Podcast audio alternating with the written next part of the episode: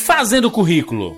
Easy, você faz Fala aí. currículos ainda? Ou já, já entrou Cara, naquela faz fase que cagou pra isso? Ele vende Não, na vai- internet, ele faz o currículo por dois reais e imprime. Né? Tipo o Joey Mas- do Friends que colocava dança assim, né? Colocava sei, eu sei falar 15 idiomas e tal, sabe? Cara, faz, faz tempo que eu não faço currículo porque eu trabalho no mesmo local há quase é, três anos, né? Já, então não tive muita O necessidade. que é que tem que ter no currículo? Tem que ter todas as suas Cara, experiências profissionais? não, não, não, Tipo, o cara toda tem não, cinco toda não. páginas. Isso é um erro- isso é um erro comum. relevantes ao cargo que É, você quer isso assumir. é um erro muito comum exatamente. Isso é um erro comunsíssimo. O cara bota todo o trabalho que ele já teve na vida. E isso, o gerente saca que o cara não sabe fazer O cara já foi chapeiro do McDonald's há 15 anos atrás, né, mano? Não, tipo, o cara, é, o, o gerente, né? eu- quando eu trabalhava na sex shop, eu, eu existe chapéu do McDonald's. é chapeiro, mano. O cara faz chapéu. O cara fica na chapa, animal. Ah, chapeiro de Caralho. chapa, tá. Olha isso, Agora cara, ó, Bruno, nessas horas que você vê, ó. Chapa house. Playboys, nada, Playboys rapaz. safado, Exatamente. máscaras caindo. É porque Nunca, nunca, nunca comeram um, um pão com mortadela na, na padoca. Nunca, nunca. não sou nem paulista, mano. Com a meia, com a É, meia. Não tem padaria onde ele mora, Aqui, tá certo. aqui tem Não padaria. tem padaria em não Fortaleza, não? O que, que vocês comem? O pessoal entrega o croissant na sua porta? Como é que funciona? Só- Padoca, padoca é gíria de paulista, meu filho. Não existe isso, não. Enfim, Você vai lá e Padaria. rapadura. Exatamente. Rapadura. O pessoal come de manhã Pão, rapadura. pão de rapadura. Tô falando. É, mas, mas é, é porque Rapadura na se chapa. você coloca toda, todas as empresas que você passou, o cara vai olhar assim, ixi, esse não fica na- nas empresas não, né? Um cara que Não, não apenas um mês. isso, não apenas isso, mas fica evidente que o cara não sabe fazer nada, saca? Tipo, ele, ele precisou impressionar pela experiência que não era grande merda, tá ligado? O É. que o Evandro falou é verdade, você tem que pegar o que é relevante àquele trabalho, tá ligado? E uma coisa que eu achei estranha aqui, que eu vi umas pessoas fazendo alguns anos atrás, parece que era moda aqui no Canadá, mas meio que parou, o pessoal costumava colocar ah, interesses pessoais. Aí eu tinha um brother que ele botava, que curtia videogame, tocar Senhor guitarra e tal. Anéis, Game of Thrones. Eu achava- muito estranho isso, muito desnecessário. Antigamente que as pessoas, é, na época do Orkut, bombou muitos chefes e, e eles iam fazer entrevistas, aí, aí antes Dá uma olhada no ele dava uma olhada no Orkut tinha lá aquela comunidade, eu curto cerveja 10 horas da manhã, sabe? É, não, tinha umas, umas. Odeio acordar cedo, tinha umas queima filme e odeio acordar cedo, é... sempre invento desculpas pra não trabalhar na segunda. As melhores comunidades. Cara, cara, é muito A bizarro. comunidade no Orkut naquela época era tipo hashtag, saca? Os cara, você cria porque pensou numa parada aquele na hora e pronto. Era, era- usava-se como. Você entrava no, no perfil da pessoa e tinha todas aquelas comunidades que ele nem participa nem nada. Era como ele usando a hashtag. Hashtag odeio acordar cedo, tá ligado? O, quan- Twitter, quan- ele, ele- Hum. Como é que é? Pode falar, meu amor. Eu ia falar, o Twitter, cara. O Twitter deixou isso. Ele ficou constrangido. Constrangeiro. É, rapaz. Caralho, eles não aguentariam um dia na minha loja, mano. Seis anos de 99 vidas, te- tivemos um momento repetindo de constrangimento por dois segundos. Pois é. Cabulou, cabulou, né, mano? É que isso acho que ele tá acostumado com tanta porrada que às vezes você dá um pouco de carinho ele fica ele estranha. Ah, né? estranho. Quando, quando É, o paulista, Small- mano. O paulista é assim, hein, Bruno? Bruno e Evandro. Como assim, Paulista? Toda vez que eu vou a São Paulo, aí eu vou assim, ser atendido em algum lugar, aí a pessoa fala assim, ah, deu 20 reais. Eu, tudo bem? Boa tarde? Como é que você tá? A pessoa, opa, a pessoa, a pessoa se desmonta. Não, mas aí, mano, eu pareço vereador em qualquer lugar, mano. Pois é, rapaz. Até postei, até postei no Twitter uma vez isso aí, que eu dei boa tarde pro tiozinho no trem. Tava indo encontrar o Bruno em algum lugar. A gente ia pra algum evento, sei lá. Aí eu deixei o carro no shopping e fui pegar o trem. Aí eu cheguei pro cara, opa, boa tarde. Aí o cara fez aquela cara de, pô, ou esse maluco é louco, ou ele vai pedir alguma coisa. Porque realmente, dinheiro. a galera não tá acostumada, tá ligado? Che- é, É faça, só- fa- faça isso. Você, ouvinte, que tá na rua agora, você vai ser atendido por um garçom, ou, é, sei lá, trocador, qual- qualquer coisa. For, for, algum serviço de rua. Fala aí, e aí, tudo bom? Fala tudo bom pra pessoa.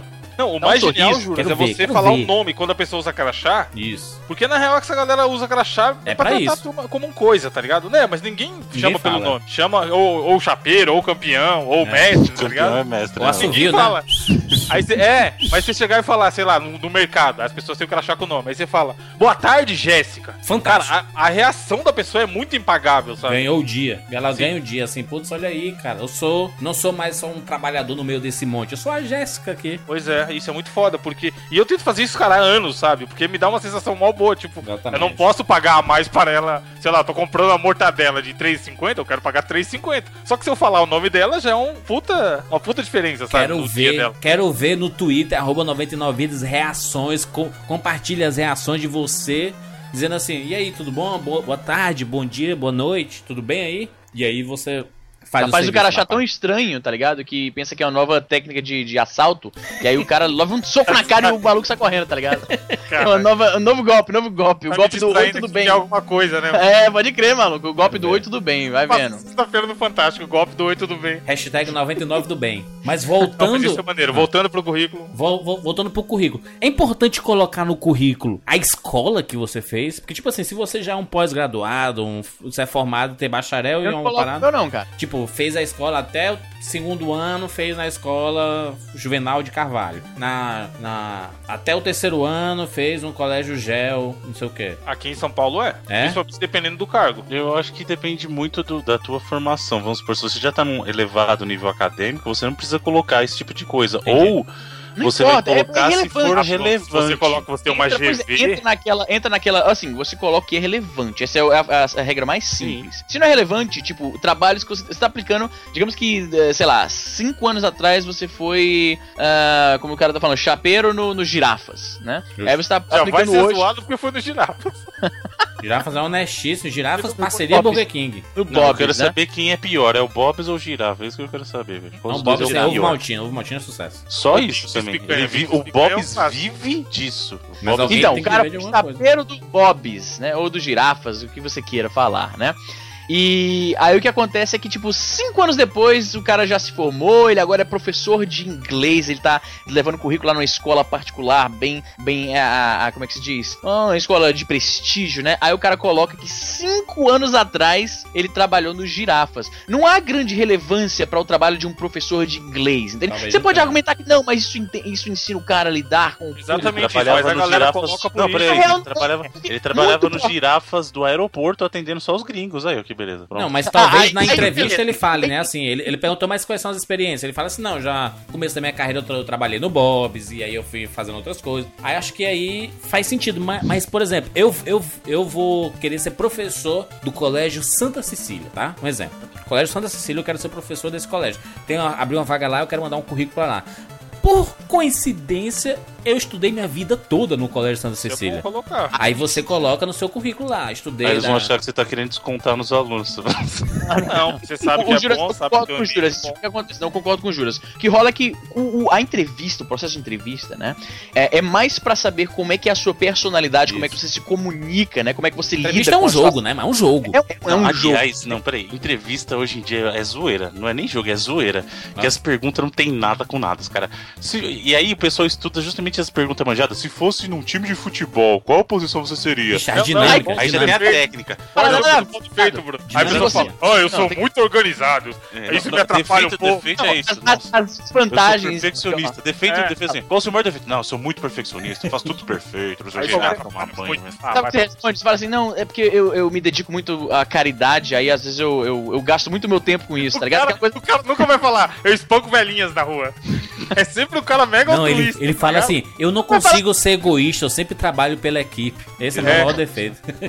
Eu sempre é me muito dou pelo time. Eu nunca, eu nunca consigo pensar no eu, Eu mas sempre, é sempre. coloco as vontades dos outros na frente das minhas, né? transformar a desvantagem em vantagem é uma clássica estratégia de deflexão, né, da, da, da entrevista. Mas- Mas, mas- a entrevista, cara, ela é mesmo pra ver como é que é que o cara se comporta. Como Mas é é que ele um jogo, né, isso? É um, é um, é um, é um Game of Thrones ali, basicamente, né? Então, é, tem o pessoal que se prepara e já vai atrás desses ah, essas respostas prontas para as coisas que ele pergunta, Ah. né? Eu acho que a mais clássica realmente é essa da qual o seu maior defeito. Que outras perguntas são extremamente clichês de, de entrevista? É, por que, que você saiu do seu emprego anterior? Onde você se vê daqui tantos anos? Nossa senhora. Esse é um clássico também. Aí ele fala assim, no seu lugar aí. Ih, Ah, o cara me. Você Mano, eu, eu faço entrevista pra contratar vendedor lá na loja, Uhum. né? Cara, a entrevista é galhofíssima. Primeiro que eu já abro o WhatsApp, tem uma imagem aqui que eu mandei pro amigo meu, da foto do olherite do melhor vendedor. Tá. Aí eu falo aqui, ó. Isso aqui é o que o cara que vende ganha. Vocês querem ganhar isso ou querem vir aqui só pra ver a hora passar? Caralho, estilo Glenn Gary Glenn Ross, tá ligado, Júlio? Parece, mano, o Michael Scott Isso aí. Sabe Aí a- a pessoa, aquela- aquele monólogo do, do Adam Baldwin, qual é? Sei, com certeza. Alec, Aí- Alec Baldwin, desculpa. Alec Alan- Baldwin. Aí eles falam, não, não, eu quero ganhar isso daí. E o que, que você tem que fazer pra ganhar isso aqui? Aí metade fala que não sabe. Aí eu já dou no meio. Então vocês não merecem ganhar isso daqui. Aí a primeira coisa que eu faço é isso, pra ver já qual é que é de cada um. Aí se daí pra frente a pessoa se sair bem, eu contrato. Se não, tchau e benção. Teve um menino que eu fiz três perguntas e mandei ele embora, mano. Porque ele, ele falou que ficou três anos trabalhando no lugar, que eu não vou falar o nome, porque realmente é um lugar muito ruim, e que tava descontente lá. Aí eu perguntei, tá, e o que, que você fez pra sair? Ah, eu fiquei esperando eles me mandarem embora. Pra ganhar o seguro-desemprego, né? É, aí eu, porra, não quer, porque assim, vendedor ganha dinheiro, só que tem que vender, cara, em qualquer Tem- lugar, Tem, tem que saber. Aliás, bom vendedor consegue emprego em qualquer lugar. é o que eu falo pra todos eles. É um, é, tem gente que desmerece, mas, cara, tem gente que fez a vida ganhando bem pra caralho sendo Exatamente, vendedor. Com certeza. Então, assim, se o cara vender, ele vai ter dinheiro. Se ele não vender, ele vai ser esses encostados. Que fica no lugar, dá errado, ganha o seguro-desemprego. Aí trabalha, fica seis meses mamando, aí depois ele vai pra outro lugar, ganha o seguro-desemprego. É assim ele vai. Aí ele acha que a empresa é ruim, sabe? Não. Então Não. o cara chegou falando mal da empresa anterior, pra mim já não presta. Não, e, e e quando. Não, isso, isso é erro, isso é erro trivial, né, mano? é, Falar- antiético, Pra, macho. pra esse tipo de vaga é foda. Os caras vêm. Não, porque qualquer lá- vaga, porque- qualquer vaga. Você Não, fala tipo, mal eu nem perguntei, anterior. sabe? Não vou chegar perguntando, porra, e lá onde você trabalhava era mó merda, né? O cara já sai falando, parece que eles têm um prazer de falar mal, velho. Aí, Mas porra, isso é gente que é. Isso é nubagem, mano. Isso é nubagem, tá É, é, é- é vacilo de amador, na verdade. Amador, o cara tá aprendendo agora que o mercado não funciona desse jeito.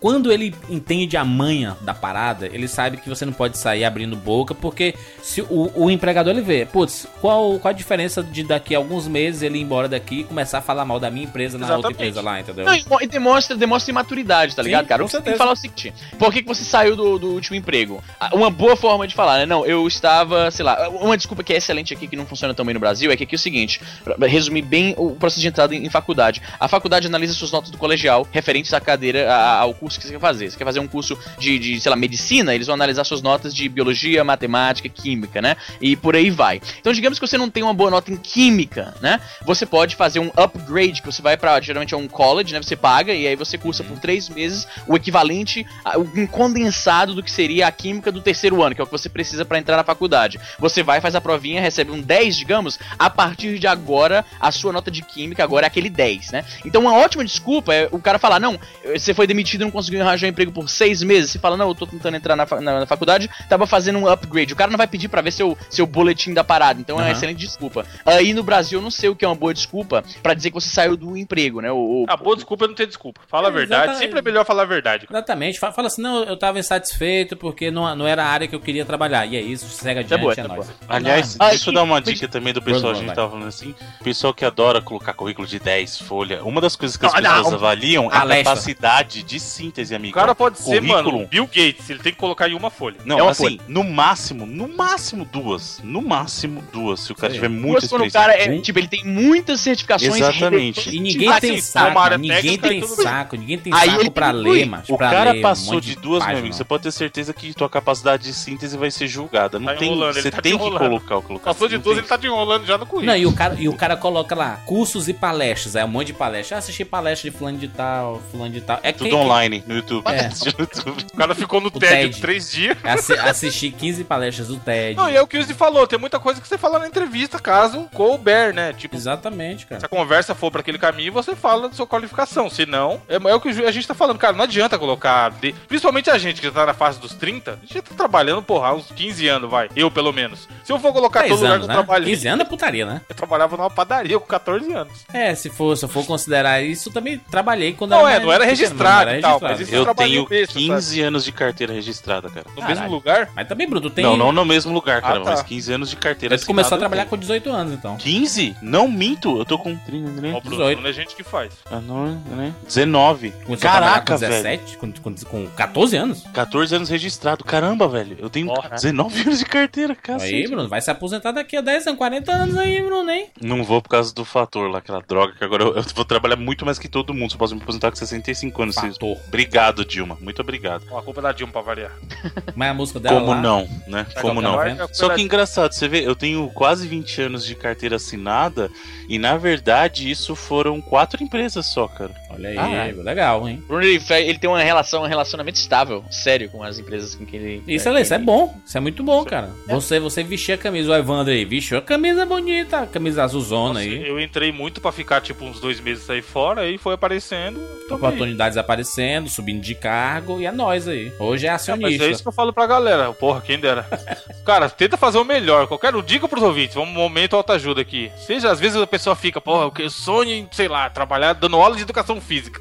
Mas o cara tá trabalhando numa empresa no administrativo de office boy. Cara, faz seu melhor aonde você tá. Se você vai conseguir Exatamente. realizar seu sonho daqui 5, 10 anos, aí são de- percursos da vida, sabe? Um monte de gente que eu conheço hoje. Jurandir mesmo é um, que é formado aí em Exatamente. computação, caralho, programação e tem podcast de cinema, sabe? O cara não programou isso pra vida dele, aconteceu. Mas isso é Aconteceu. sempre, né? Então, o Easy mesmo também, sabe? Tipo, muita gente, às vezes o cara fica esperando acontecer o que ele quer pra vida dele e não acontece, ele fica frustrado. O cara fica com 40 anos frustrado porque não realizou o sonho. Mas, mas, mas eu mesmo, ó, eu, eu, eu, eu sou formado em informática, tenho pós-graduação em marketing, mas eu sempre fico me atualizando, cara. Se um dia eu chegar assim, gente, acordei, Deu ruim o rapadura. foda-se o cinema. Uhum. A parada agora é informática. Eu vou estar preparado, porque eu tô sempre estudando, cara. Eu tô sempre acompanhando tecnologia.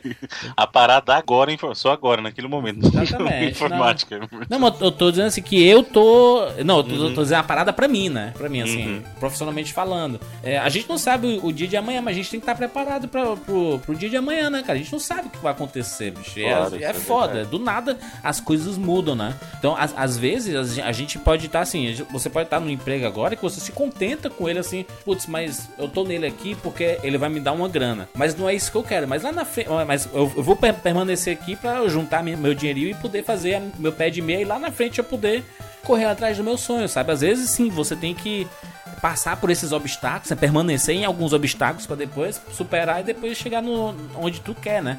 E às vezes não é fácil, né, cara? Porque nem todo Ah, mundo porra, tem, a tem oportunidade não é de, de, de, trabalhar com o que quer, né? E tudo. Então é realmente complicado. Eu, eu- eu vejo o caso do Easy, macho. O, Easy, o, que, o que que o Easy estudou aí nesses últimos anos aí pra mudar completamente de carreira, O cara cara? vendia Ele é maluco. sorvete, vendia Mas o Easy, vibrador, mano. o, o, Easy, o, Easy, o Easy trabalhava numa sex shop, cara, por muito Pois tempo. é. Não, sem- e antes disso, sem, mano, eu, sem já- eu limpei. desmerecer, sem Cara, desmerecer trabalho de ninguém. Não, não é porque desmerecer, porque obviamente não é uma parada que, tipo, eu, eu era completamente substituível ali. Eu não tava Não, o fazendo ca- um não, e o cara, né? quando ele era pequeno, ele não, não pensava, porra, quando eu crescer eu quero ir pro Canadá trabalhar no sex shop. São coisas que a gente falou, acontece na vida, sabe? Acontece. E aí vai de você E eu acho que da- todo mundo passa por isso, maneira. principalmente imigrante, né, cara, que vai pra outro país, você Ah, trabalha com é- qualquer é- coisa, é- qualquer coisa você Quando você trabalha. imigra, você tem que estar disposto a, a trabalhar em algo que você que não tem nada a ver com a sua. Tipo, eu estudava, eu fiz edificações no Cefet e bacharelado de física na, na federal. E, tipo, o que eu faço hoje, trabalho com saúde, com, com análise laboratorial, não tem nada a ver com isso. Pois é, mas, mas, mas o que é que tu fez? Tu correu atrás, né? Estudou pra caralho, atrás, fez um eu fui de demitido. prova. Eu, perdi, eu tinha um, um emprego, aquele emprego na- no tribunal lá,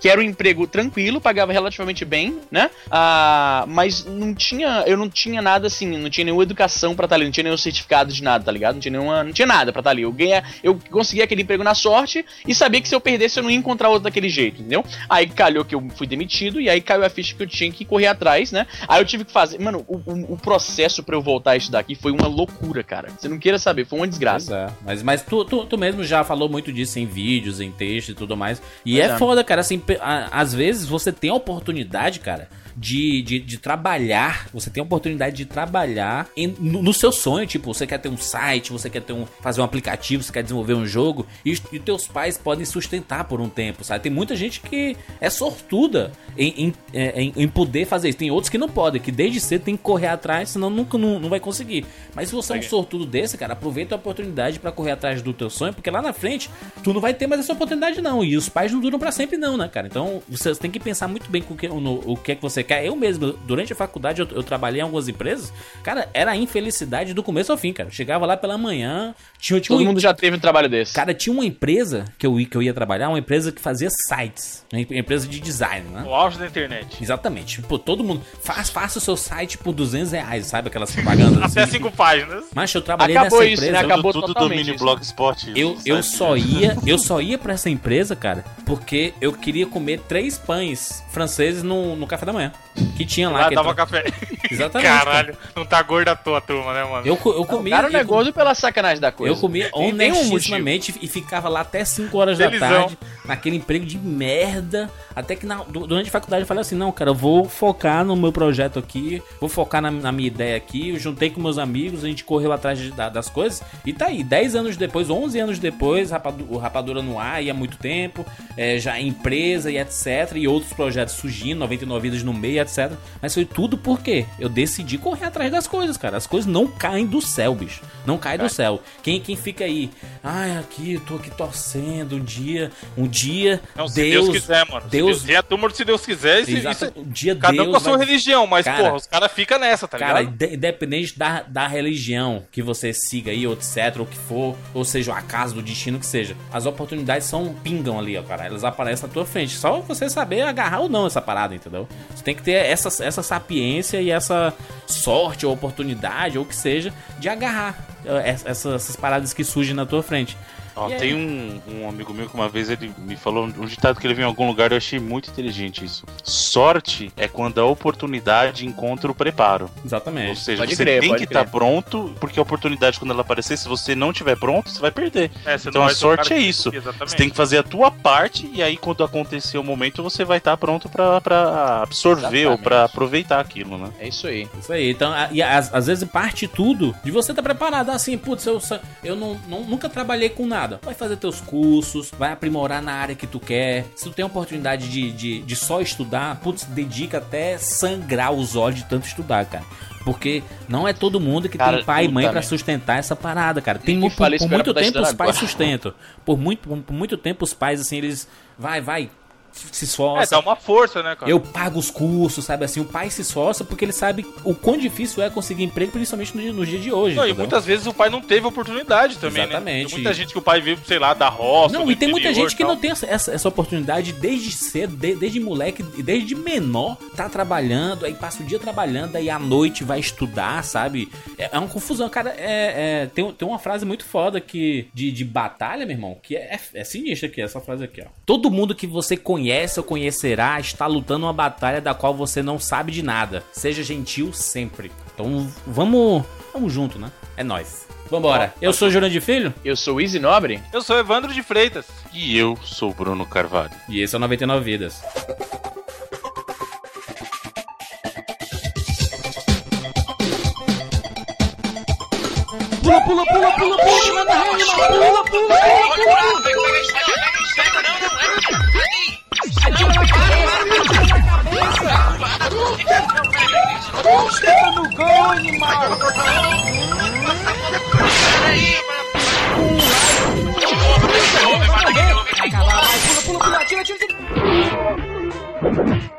Ah, morreu, pô, olha aí. Relaxa, a gente tem 99 vidas.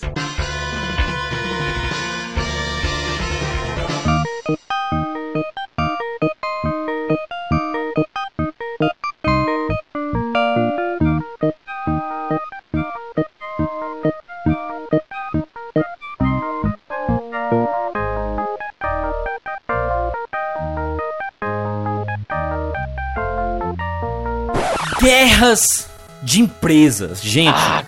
A hora da batalha, compadre. É uma coisa que sempre existiu no mundo dos videogames, né? Porrada. Não só dos videogames. Sempre não, não, né? não. Não? Discordo plenamente. Isso aí existiu. Guerra mesmo, guerra. Existiram Batalha. só em dois momentos, cara. Dois. Então. Dois momentos na história dos videogames. Porque, ah, se você pensar, o videogame. Mas pera, a gente vai começou- falar só dos videogames porque teve, teve, teve briga relativa a games nos PCs. Ah, não, mas. Sim, aí mas é games. Que- É games. Olha, ó, eu quero deixar aqui registrado que eu tentei trazer o PC pra pauta aqui, PC Master Race, Mas mas novamente PC? eu Durante- fui vetado. Não é, mas não, não tem. O que você vai falar é o seguinte: desde Cedron sempre. 300. Desde sempre. Bill Gates e Mac. Aí Bill Gates Mas não precisa de sempre, não precisa de sempre. Eu tô falando assim, teve brigas dos PCs que foram relativas aos games, eu acho, bem insignificantes. Mas eu fui Durou. mais uma vez vetado. AMD versus Intel. Exatamente. Não, é Nvidia. Qual é? O Nvidia e o Duron? GeForce, não, GeForce é o GeForce é o produto, né? Qual É, GeForce. Ge- GeForce é a placa de vídeo, né? Não, GeForce, não, sim, mas isso que eu tô falando, tem, tem briga de placa de força. também. Placa de força, nossa, tô Placa tudo. de força, Placa tá bom, GeForce versus tá. Nvidia, mano. Vai ficar bem interessante esse papo de vocês do PC. Vocês estão é, bem, o cara bem fala que é o inteirados. jogador do PC, não sei o que. É, essa sim. Não, mas, não, peraí, tô, tô louco. O Ge- a GeForce é feito pela Nvidia. É Nvidia e qual era a outra? Eu represento o Aqui. PC. Faz PC Siqueira. Né? Não, quem a é que. Qual, qual era, qual GeForce era? e Radeon, a Radeon. Nvidia Sim, a- e a Radeon era-. PC Farias. Hã? Nvidia. A Radeon. É, e? E Nvidia a é AMD. é, e a AMD é outra marca. A AMD, isso mesmo. Mas já o vocês aí, os Pentium. manjadores aí, o pessoal que. Não, mas a Intel e a AMD também brigaram. Ah, mano, a gente tá falando de uma parada. Essa briga era do, começo do, finalzinho dos anos 90, começo dos anos 2000. Vale, tá, tá justo a gente esquecer alguns detalhes, mas a gente tá falando da história central que era a AMD versus Intel nos processadores e também a AMD versus GeForce nas placas de vídeo. Rolou isso também e tem a ver com game. Porque os Nvidia, gamers. A GeForce é a É. placa. Tu entendeu, rapaz, tu entendeu. Mas esse não é o foco, porque a gente não quer falar de. de aí vamos falar de. Ah, Flamengo versus Corinthians, é isso? As guerras? Não, mas não tem nada a ver com os Android, game, Android né? e OS, pô. FIFA é, versus PS, tá válido? Olha aí, é uma briga de É, game. Manjador, meu, quem chama de PES? PS, é um nome. Eu chamei, eu chamei. Você que eu falei o quê? Wing Eleven? Eu Não, falo. Street Fighter versus Mortal Kombat. Da WW. Lembra desse jogo? WW. Vocês falam com PES mesmo? PES? Lógico que fala PES, mano. Eu não sei, mano. Como é que eu vou saber, pô? Como é que eu Meu vou pai, saber? meu, pai, meu, pai aqui assi- assistindo TV aí. Bota aí na HBO. Deus? Gabriel. Que nem o Gilberto era o, o Gilberto. jogo Quem era o de cara? sucesso lá. Caetano do- Veloso que falava MTV, não é isso? Não, o jogo de sucesso de FPS, aquele DOM. Muito bom aquele jogo. Ah, é putaria. Muito bom aquele jogo. Mas então, vamos voltar para o assunto central. Essa- esse negócio de sempre existiu guerra, na verdade, não, cara. Isso aí existiu de verdade no mundo dos videogames em dois momentos e talvez a gente forçar um pouquinho a barra, talvez esteja acontecendo agora. Mas, Mas nas bem outras gerações, brando, bem nas brando. outras gerações sempre foi batalha de um lado só, cara. Sempre foi. Não, mas guerra nem sempre, às vezes é parelho, né? Às vezes Não, tem então. guerra desleal, né? Porque vamos pegar desde o princípio, então, da história do- dos consoles. O primeiro aí. console que a gente teve de, de, assim, de trocar jogo mesmo, na primeira geração, foi o Odyssey. O primeiro Odyssey, não o Não, Odyssey que não gente teve guerra, aqui no né? Brasil. Não, então, porque assim, era o Odyssey contra um monte de clone de Bong. Eles estavam construindo suas Puta bombas videogame ainda. de madeira do Bruno vai vai disputar com quem, mano? Entendeu? Então, assim, isso aí começou lá nos anos 70, mas foi o primeiro que conseguiu chamar atenção. Pô, bacana, Beleza. o Odyssey vendeu bem. Quando começou a aparecer mais opções de console mesmo, de você poder trocar jogo, aquele lá que tinha um Atarizão. cartucho, você trocar fita e tal, foi na segunda geração, que é a geração do Atari. Aí sim, o que aconteceu? Veio o Atari, Quantos bits veio a geração do o Atari? concorrente dele, 8 bits, era 8 Era bits meio já. bit. Não, era, o, era um, era um Atari- processador Atari de é 8 8 bits. Eram Dois processadores... terços de um bit. Ô, ô, Não, eram Bruno. processadores de 8 bits, mas eram processadores mais simples, né? Nossa senhora, 8 bits de Sim, diferença. eram do 8 Atari. bits, sim. Caramba. Aí o que acontece? Vê só. O, inclusive, a gente até já discutiu isso. O modelo do processador do Atari é o mesmo, a origem dele, a arquitetura é a mesma do do Nintendinho, por exemplo, só que eles É. foram modificações diferentes de, um mes, de uma mesma arquitetura, Aí cara. você compara Pitfall com Super Mario 3 aí. Não, mas é isso que eu tô falando, mas caramba, se você comparar os processadores que a gente tem hoje, você tem, É. o não subiu muito, você tem processador hoje ainda de, de assim, 64, 64 se você for parar pra pensar, o processador, entre aspas aqui, que não é essa a verdade, mas do, do Nintendo 64, por exemplo. Olha aí, rapaz. Entendeu? Não, não é isso que define. Tem uma série de fatores. A arquitetura do processador não é o principal. Tem uma, uma outra gama de fatores que tem que levar em consideração. Tem cache, tem a parte de frequência, tem, tem uma série de coisas. Número de instruções paralelas, tem um monte de coisa. Ó, chato, né? Jesus. Sim, então. aí vamos focar na, na parada aqui. Qual é que é? Hum. A primeira vez que teve alguma briga mesmo foi na segunda geração, porque tinha um Atari. E aí a Magnavox chegou com o Odyssey 2. Né, que aqui no Brasil ficou conhecido por causa do jogo do Didi, que ele só pegava os jogos e trocava o nome pra alguma coisa brasileira. Sem mudar mais nada, né? Uma, uma aí- belíssima capa do, do, do jogo do Didi e o jogo, nossa. E aí teve Intellivision, ColecoVision, bababá. Só que nessa geração aí, o Atari levou, mas levou de braçada, porque ele foi o único console, inclusive até então, que tinha chamado a atenção de verdade que o, o Atari vendeu 30 milhões de unidades. Você tá Olha. falando de um console que saiu na década de 70. O Atari é de 77, cara. Num mundo Então, se que você tinha quantas pensar- pessoas no mundo? Um bilhão? Um milhão, caramba, no mundo Caralho. inteiro. Foi tipo 5 depois de Cristo. Mas Aí assim, o Atari. foi a primeira vez que o videogame foi levado a sério como um produto de massa. Olha porque o aí, Atari vendeu rapaz. 30 milhões, não é pra qualquer um, cara. E outra, se vocês pararem pra pensar bem, olha só quem é que dominava o mercado de videogame. Era Magnavox, era Atari, era um mercado inerentemente o quê? Ocidental. Ocidental, exatamente. O Oriente, né, tava sendo descoberto no El Chan ainda. Aí o que aconteceu? Nessa geração foi que a gente sofreu o famoso crash de 83, né? Como consequência do monte de coisa que aconteceu. Já tinha acontecido um crash anterior, mas não foi um crash tão impactante quanto esse crash de 83, porque ali foi quando teve uma saturação. Foi quando explodiu, digamos, a bolha dos videogames, porque qualquer Zé Ruela podia fazer um jogo de Atari no fundo do quintal da casa dele. Então não tinha controle de qualidade nenhum. Saía um monte de jogo, um monte de lixo. E aí começou a manchar a imagem do mundo dos videogames. No- no- Na nos anos 90 teve um outro crash, né? Ah, Anos 90? Mas a mesma, me- a mesma piada. Caralho, agora que caiu a ficha. A mesma piada que eu fiz no sempre. do Atari, né? Desde sempre, No, exatamente. no, no cast do Crash cara. Tô reciclando as piadas. Aí o que aconteceu? Na terceira geração veio a Nintendo, que aí a- a- uma, uma empresa japonesa chegou e falou assim: Ó, meu amigo, eu vou te mostrar como é que se faz videogame. Videogame se faz assim. Toma. E mudou a cara do jogo, porque aí quem começou a dar as cartas foi o Japão. Exatamente. E aí nessa geração, o que, que aconteceu? A gente tinha um concorrente forte que era a Nintendo. O Atari tava com o Atari 7800, já não fazia frente pra mais ninguém.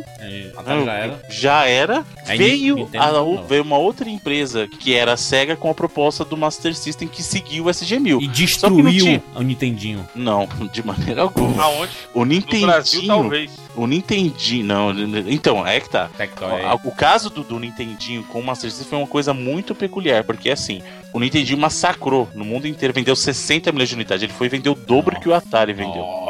Não teve, não teve nem graça, assim, não, não existiu briga. Tinha um nessa- bilhão e meio de pessoas no mundo, assim, 60 milhões é muito. Mas o que, que aconteceu no caso do Master System? O Master System não era, não tinha competição ali. Só que o Master System ele tinha um, um apelo muito forte para alguns públicos no mundo, que eram o público europeu e o brasileiro especificamente. Olha aí, compadre, Brasil. Entendeu? Olha E aí, e aí que, eu, que eu proponho o seguinte: a gente tentar entender nessa, nesse contexto o porquê, primeiro, que o Nintendinho foi é, esse sucesso. Foi- É óbvio que aqui a gente vai especular. Do ponto de vista de gamer, Hum. duas coisas. Por que, que vocês acham que a Nintendo liderou de lavada essa terceira geração? Hum. E por que, que vocês acham que no Brasil e na Europa a situação era diferente com, com relação ao Master System? Acho honestíssima, hone- honestíssima pergunta e muito capciosa também, porque no mundo a- o, o Nintendinho ele apresentou jogos que mudaram o jeito de se avaliar os, os videogames, né? É, tipo, várias franquias nasceram no Nintendinho, né? Eu acho que por causa disso que ele acabou dominando e ganhando tanto espaço, né? No Brasil, eu não sei, cara. Acho que por causa da regionalização de algumas coisas, sabe? De, de, de ter uma marca brasileira e te- tentar trazer coisas em português pra cá, sabe? Porque a Nintendinho, a gente, a gente tinha um Nintendinho oficialmente aqui no Brasil. Só depois de muito bem tempo. depois. Bem É. Quem que, quem que distribuiu o Nintendinho no Brasil? É a gente tinha o genérico da Inavis, essas porras todas aí. Ah, né? isso. Então, O, o que, o que eu acho que aconteceu foi o seguinte: no caso do Nintendinho domínio global, isso é fácil de justificar, porque assim, a Nintendo chegou com a proposta de várias franquias fortes, já nasceram fortes. É o caso do Mario, é o caso do Zelda. Ele trouxe propostas de jogos que, pô, você vê aquilo que negócio monstro. Ele trouxe jogos do arcade pra ele, então o Donkey Kong original, não o Country, mas o Donkey Kong mesmo. O Mario, o Mario Bros mesmo do arcade, ele trouxe pro Nintendinho. Então, assim, antes do Super Mario Bros, falando do Mario Bros mesmo, original do arcade Aham. lá. Ele trouxe essa proposta e outra, a Nintendo tinha uma parceria muito forte com as third parties japonesas. A Sei. Konami tava com a Nintendo naquela Capcom. época. A Capcom tava com a, Konami, com, com a Nintendo naquela época. Se você pensar, o que, que tinha de jogo? Mega Man da Capcom naquela época, Uh. cara, era um sucesso absurdo. Castlevania da Konami, entendeu? E fora o que a gente falou dos first, das first parties da própria Zelda, Mario, Metroid, Exatamente, que ele chegou e mostrou, falou assim, ó, videogame, gente, não é mais ficar correndo de um lado pro outro até acabar o jogo e você Parece voltar um do monte de pixels se mexendo e piscando na Exatamente. sua frente. Videogame é isso aqui, ó. Só que, no caso do Master System, ele teve um grande, fa- um fa- grande fator pro público brasileiro e europeu, que era o apelo dos jogos que ele tinha. E ele é, E é- no era caso colorido, do né? Brasil, comprido. É, né? Só por isso. Olha que legal Não o era design. colorido? do- Ele tinha, assim, o console. Eu entendi que você falou colorido, eu entendi comprido, que você falou no design do console. Mas ele era mais. O, o hardware do Master System era um hardware melhor que o do Nintendinho. Superior, é muito superior. Só Tanto que, a- a- no caso a SEGA não contava com o suporte que a Nintendo tinha das empresas japonesas, É. das grandes third parties, né? Só que pro Brasil, um grande fator foi isso que você falou, a gente tinha representatividade local na Tectoy, então o jogo chegava aqui, Phantasy Star, por exemplo, foi o primeiro RPG que eu lembro de ter jogado num console totalmente em português. Sabe? Cara, Foi- até hoje eu acho jogo ah, em português uma parada estranha. Eu nunca vou me acostumar, sabia? Porque na nossa época não existia isso tanto. Não, tinha através da Tectoy, né? Pois é, a gente as começou a ver com as maior frequência. Não, Mas eu digo no geral. O hack era honestíssimo, hein? Gostava muito de jogar os emuladores com os ROM hacks, assim, traduções.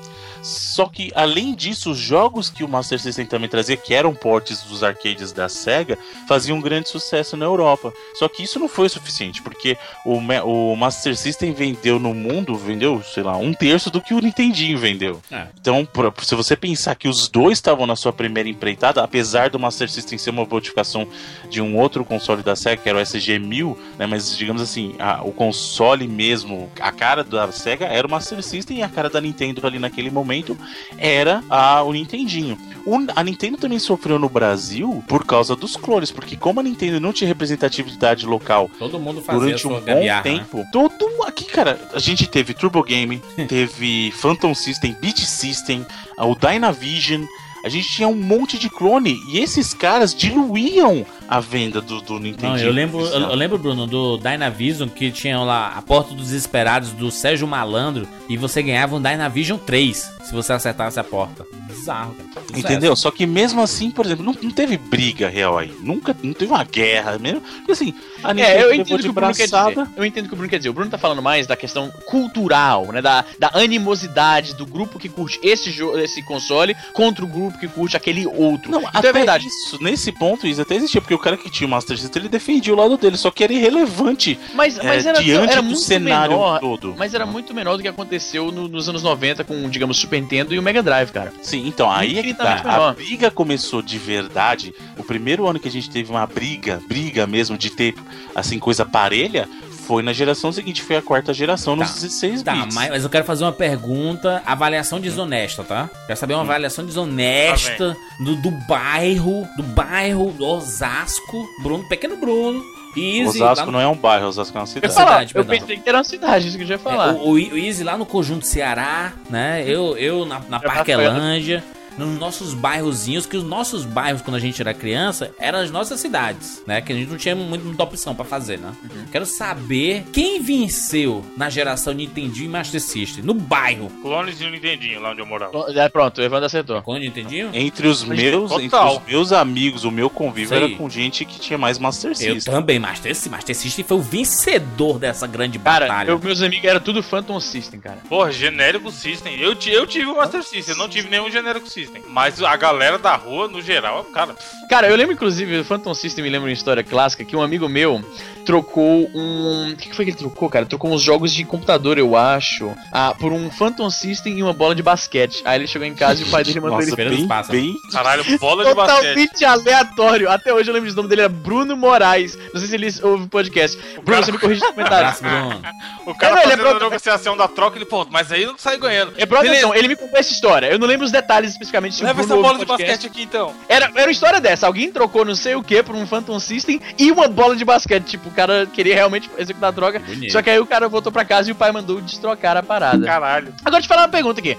O Phantom System, cara, do ponto de vista legal, a Nintendo simplesmente cagava pra esses clones? Acho que eu nem Não, sabia então, o que acontece é que no Brasil... não, a sabia, gente... sabia, mano. Sabia, Não, sabia. nos anos 80 a gente teve aquele problema do Brasil que era o seguinte: inclusive, cuidado que a gente pode voltar a esse ponto, tinha um certo protecionismo que você não podia entrar com esse tipo de produto. Então, para valorizar o mercado nacional, Ó, que, que governo gostoso. entendeu? Agora, Eles permitiam, mas- para você vender as coisas aqui, você tinha que ter ser produzido aqui. Então, como a Nintendo não podia importar o console para cá e não tinha uma proteção na época de hardware, hoje hardware é protegido, é protegido por patente. Na época não era, Verdade. entendeu? Agora deixa eu te perguntar um negócio que o Phantom System era um Frankenstein do caralho mesmo, né? Porque ele parecia assim um Atari, aquele o 7200, preto e quadradão, né? Com controle de Mega Drive e rodava jogo Não, de e os caras, a galera se achava um mega hacker quando descobri que dava pra ligar o controle do Atari Caralho, ou do Mega do Drive no, no Turbo Game, tá ligado? Da Gradiente? Caralho, é, nesses. Mas ele, ele é Não, o muito Turbo cara, Game e- era da. CCE, calma, vocês estão misturando tudo É aí. porque, eu, Tá? não, porque eu tô vendo aqui Phantom System e tem Gradiente escrito aqui. Não, é, Não, o é- Phantom System era da Gradiente, que inclusive é, mas o Turbo depois. Game é um genérico também. Não, lembrando que a Gradiente depois distribuiu produtos Nintendo, hein? Sim, Rapidão, oficialmente. ah, sim, sim. Ó, agora deixa eu falar uma parada. É, o Atari que eu me referia não é 7200, 7800. Ele é tão Sim, parecido. é 2,600, 5,200, 7,800. Sempre sobe de Exato. 2 em 600. Caralho, o Turbo Game ok. era maravilhoso, mano. Cara, o Atari 7800, O ele era Turbo Game,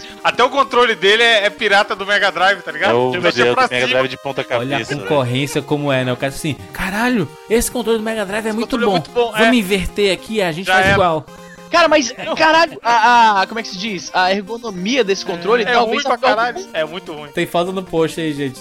Jesus E aí tinha isso, isso. Você colocava o controle do Atari, que o encaixe era igual, funcionava. Os caras, foda-se, a não Game, falou, não CCE. existia patente nenhuma de nada. Mas sério, a Nintendo então deixava rolar de boíssima. Não é que ela não deixava, eles não tinham patente de hardware, então as pessoas podiam Ah, pegar e cara, montar o, O Bruno, próprio o Bruno, fazer- o Bruno e o Jordi, por exemplo, se fosse hoje em dia, Olha aí. ele ia entrar, ia entrar no, no Reddit, pegar o projeto e fazer o 99 game. Um, um abraço pros amigos da Mecatrônica aí. É, então. E aí, Agora, é esquisitaço o não existir a, a patente pro hardware, cara. Tipo, porra, que estranho. Então, E então não foi só tem, nos 16 bits ainda teve muita gente que sofreu com patente de Boa, hardware, tipo, com a falta de patente de Vam- hardware. vamos pro 16 bits, porque aí é muito interessante, porque a, a gente já tava um pouquinho mais velho, e aí a, a guerra era declarada não só entre as empresas, mas entre as pessoas que gostavam da parada. Não, olha só, é porque é o seguinte, a, a guerra dos, dos 8 bits, né, é aquela guerra que a gente aprende na escola, tipo, Segunda Guerra. Agora, a guerra 16 bits foi a nossa guerra do Iraque, aquela guerra que a gente participou Aí. e foi veterano, tá ligado? Exatamente, porque a gente participou No- porque no o, o, pai, o pai ou a mãe falava assim: Olha, você pode escolher um videogame. Qual você quer? Tan, tan, tan. Aí você escolhe, não, eu quero o Super Nintendo. Ela vai e comprava o Mega Drive. Ah, eu quero o Mega Drive. Ela vai comprar o Super Nintendo. né? Sempre, sempre, nunca era o que você queria. E aí, por causa da escolha dos seus pais, você criava um amor, uma defesa gigantesca por aquele videogame. Ele passava a ser parte da sua alma. E a intolerância começou a surgir aí. É muito bobo isso, né, cara? Quando É muito pensar. é besteira. É bobagem mesmo. Assim, o que aconteceu nesse caso é que foi dividido. Aí sim a gente teve o que eu chamo da primeira grande guerra dos videogames. Tal, e não só a primeira, mas talvez a maior delas. Porque foi o seguinte. É, você tinha de um lado a SEGA que entrou no mercado antes dos 16 bits, ela acabou lançando o Mega Drive em 88, então ela chegou antes no mercado, né? Justamente tentando dar um prosseguimento no que, no que tinha dado certo no Master System, que era trazer os jogos do arcade, os portes do arcade da SEGA, pra, pro, pro console em casa. Então o grande mote do Mega Drive era você vai jogar o jogo do arcade em casa. E aí a SEGA, como ela não tinha o apoio das third parties, porque a Nintendo tinha travado as third parties até um certo ponto ali com o Nintendinho, ela procurou trazer qual atrativo? Fechou parceria com os famosos. Então, Moonwalker, por exemplo, foi lá e fechou parceria com Michael Jackson, foi lá e fechou parceria com Ayrton Senna, fechou parceria. Então ela buscava pessoas famosas. O Evander Holyfield. Caralho, peraí, o peraí, peraí, peraí. Ela fez. Que... Peraí, peraí, peraí. Ela fez parceria com o Michael Jackson e Uhum. depois uma parceria com o Senna. E os dois morreram. Olha aí. Caramba, hein? Tan, tan. Será que o Evander Holyfield é o próximo? Então é isso que você tá Olha aí. dizer? Caralho, ele não morreu ainda não? Ainda Evander não. Holyfield. Caralho, Não, vai não ter que desse cara. Mas aí o que aconteceu? A SEGA buscou isso e conseguiu trazer. Porque durante um período o Mega Drive estava concorrendo com o Nintendinho. E muita gente fala assim: nossa, isso aqui é 16 bits, é superior tal. E realmente, se você pegar e comparar os 8 bits com os 16 bits, era uma coisa absurda de diferença, né? E nesse período que o Mega Drive ficou sozinho, ele conseguiu pegar um gás. E aí o que aconteceu? Quando o Super NES chegou pro mercado, ele, ele acabou chegando dois anos depois.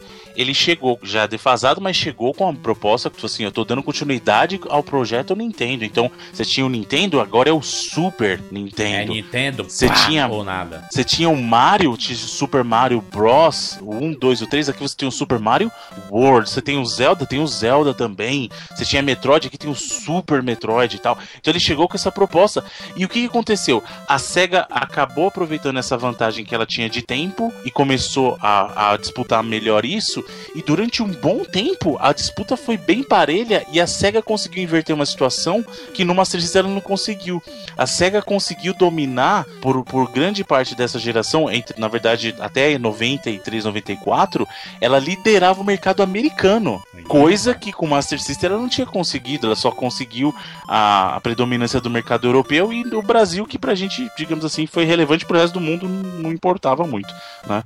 Ah, mas a SEGA conseguiu durante um período ganhar da Nintendo em território americano, que era muito importante. Só que é, nesse período, o que ajudou também foi que as third parties começaram a olhar para a Konami e falaram assim: peraí, eu não entendo. Por que, que você tá botando pressão em mim? Eu tô vendo que você tá perdendo o chão aí, você tá perdendo território pra SEGA, cara.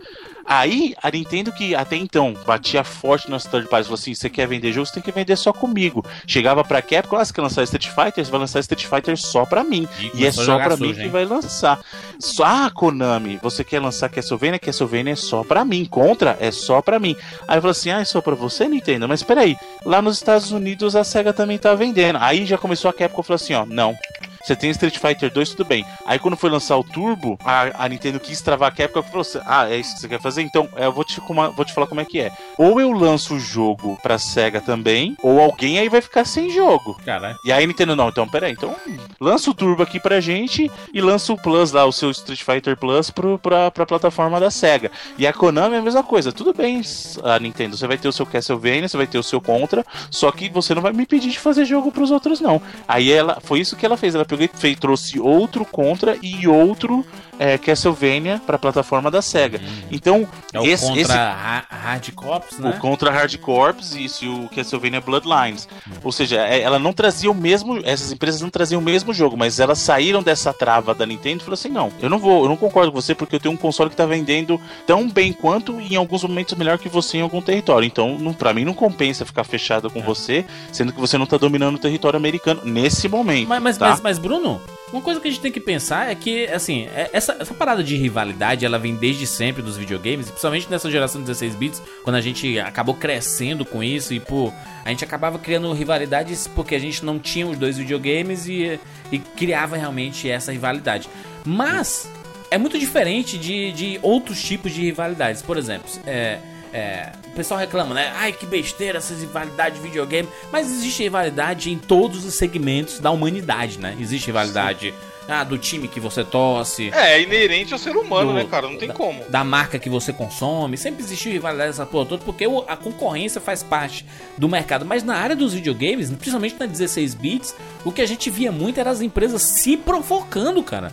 Ela lançava uma coisa e falava assim: aqui você encontra é, o personagem mais rápido dos Propaganda videogames. do Sonic, você né? só encontra na SEGA. Aí vinha a outra, a Super Nintendo, aí vinha assim: o Super Mario, o Mario voa.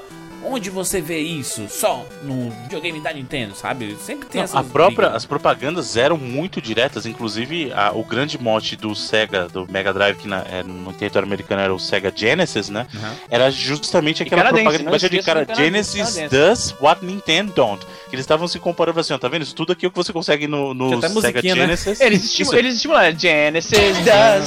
16-bit arcade graphics,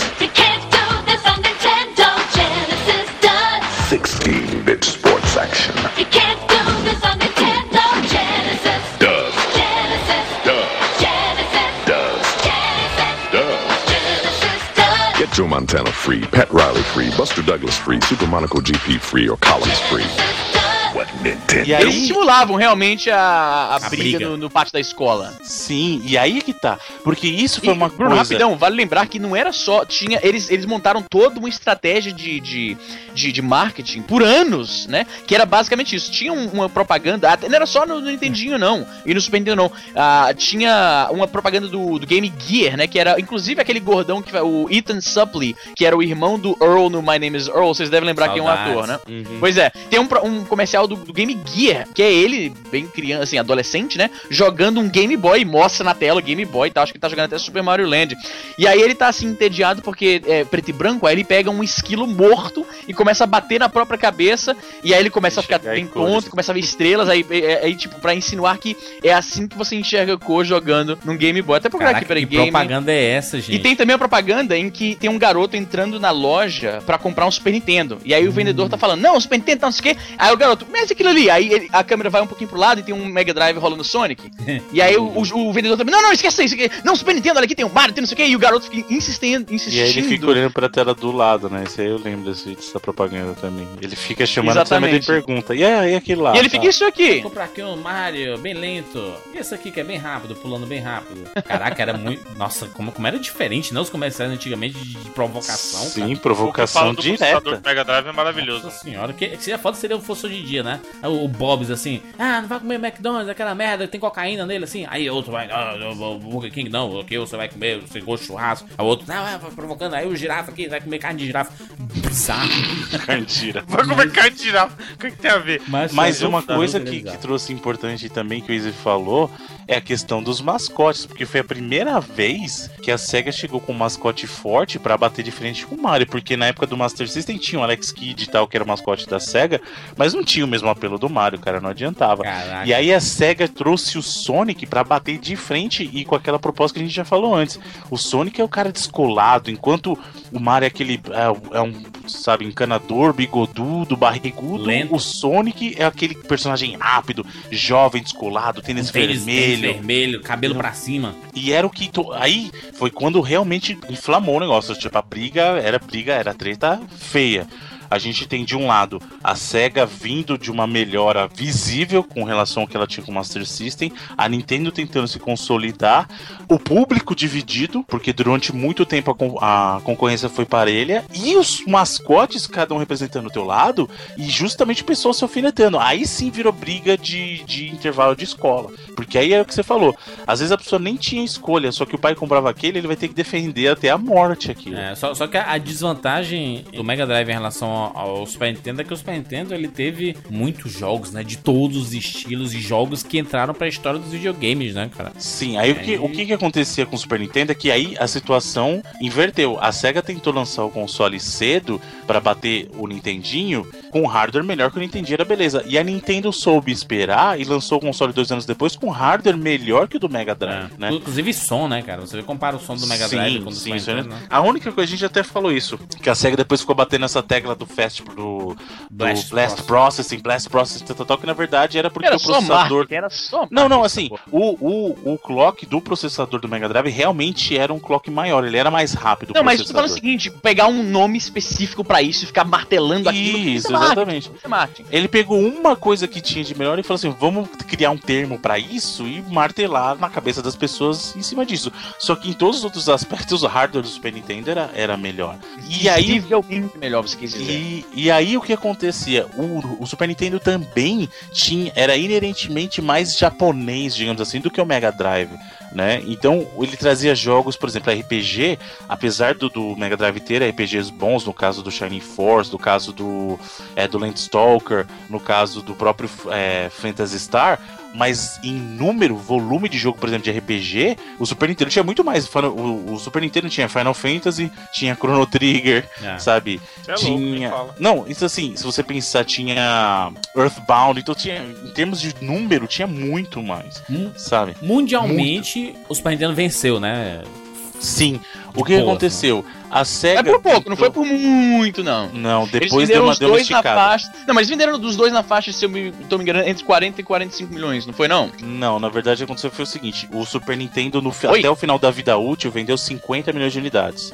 Por Eu quê? vi números diferentes, mas vai continuar. Porque a SEGA tentou apressar essa saída do mercado dela, trazendo o Sega Saturn muito antes do tempo. É, vacilou. Ela quis apressar a chegada dela, enquanto a Nintendo falou assim: Não, não, o Saturno foi uma cagada inacreditável. Foi o, que, foi que começou a erodir a confiança que o público tinha na, na SEGA. Eles sabiam que você comprar um console da SEGA pra quê? Daqui a pouco sai outra aí, foda-se. Sim, por isso que eu tô falando. Até 94, que foi quando a, a, a SEGA pegou e descontinuou o Mega Drive pra trazer o Sega Saturn, tava empatado. Aí a SEGA simplesmente falou assim: parei, parei com o Mega Drive. Apesar dos jogos continuarem saindo, a produção do Mega Drive encerrou, né? E aí a, a SEGA pegou e falou assim: não, o futuro aqui é o Sega Saturn. E a Nintendo falou assim: eu não tô com pressa, eu vou continuar com o meu, com o meu Super Nintendo aqui, vendendo o jogo, tranquilo, pode seguir aí vocês. Segue vocês aí com a pressa de vocês no 32 bits, eu vou continuar com o meu de 16 bits. Tanto que o 64, que é o sucessor do Nintendo do Super Nintendo, só foi sair em 96. Mas deixa E a Enquanto galera o Sega Saturn- Nintendo falando que a Nintendo teve atitudes empresarialmente burras, mas a SEGA também, Jesus, hein, cara. Não, a SEGA. A SEGA cagou muito mais, infinitamente mais. cara. Isso aí não tem nem o que discutir. A SEGA por pressa, que sempre. A SEGA não, Não, e mais de uma esperar. vez, isso que é foda, né? Então, é, a SEGA, o problema da SEGA, a gente falou isso, a SEGA não aprendeu com os erros dela. Esse foi o maior problema, entendeu?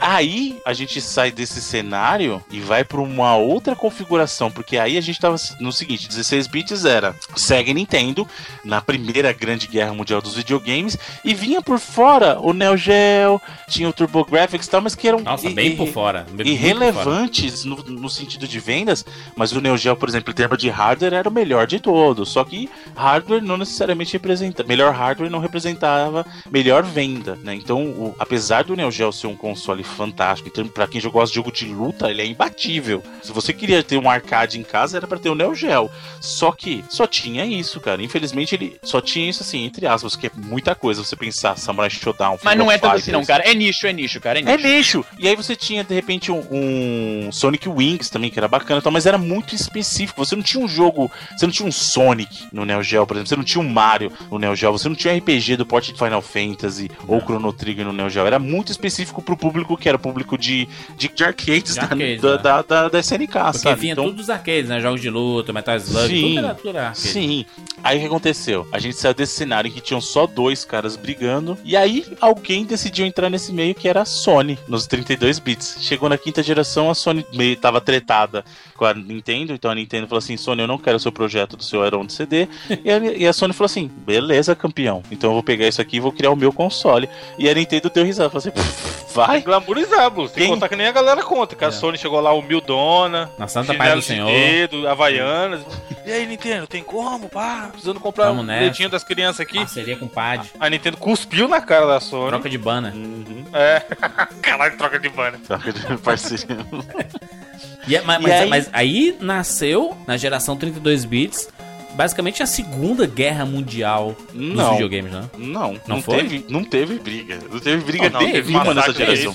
Não, não, te, teve, briga? teve briga, teve briga. não a gente, a teve. gente tinha, peraí, peraí, Não calma, calma, calma, a gente tinha Nintendo e Sega que A dominava Honda, o a mercado. Honda com a brasileira lá foi Cara, briga. Beleza, mas, mas é, um, é uma, uma batalha, entendeu? Assim, foi, foi uma batalha Não de teve, salto alto, não assim. teve. Nintendo, não vou, vou ser a dona do mercado novamente. A Sega, não, vou lançar meu projeto aqui porque eu vou sair na frente da Nintendo.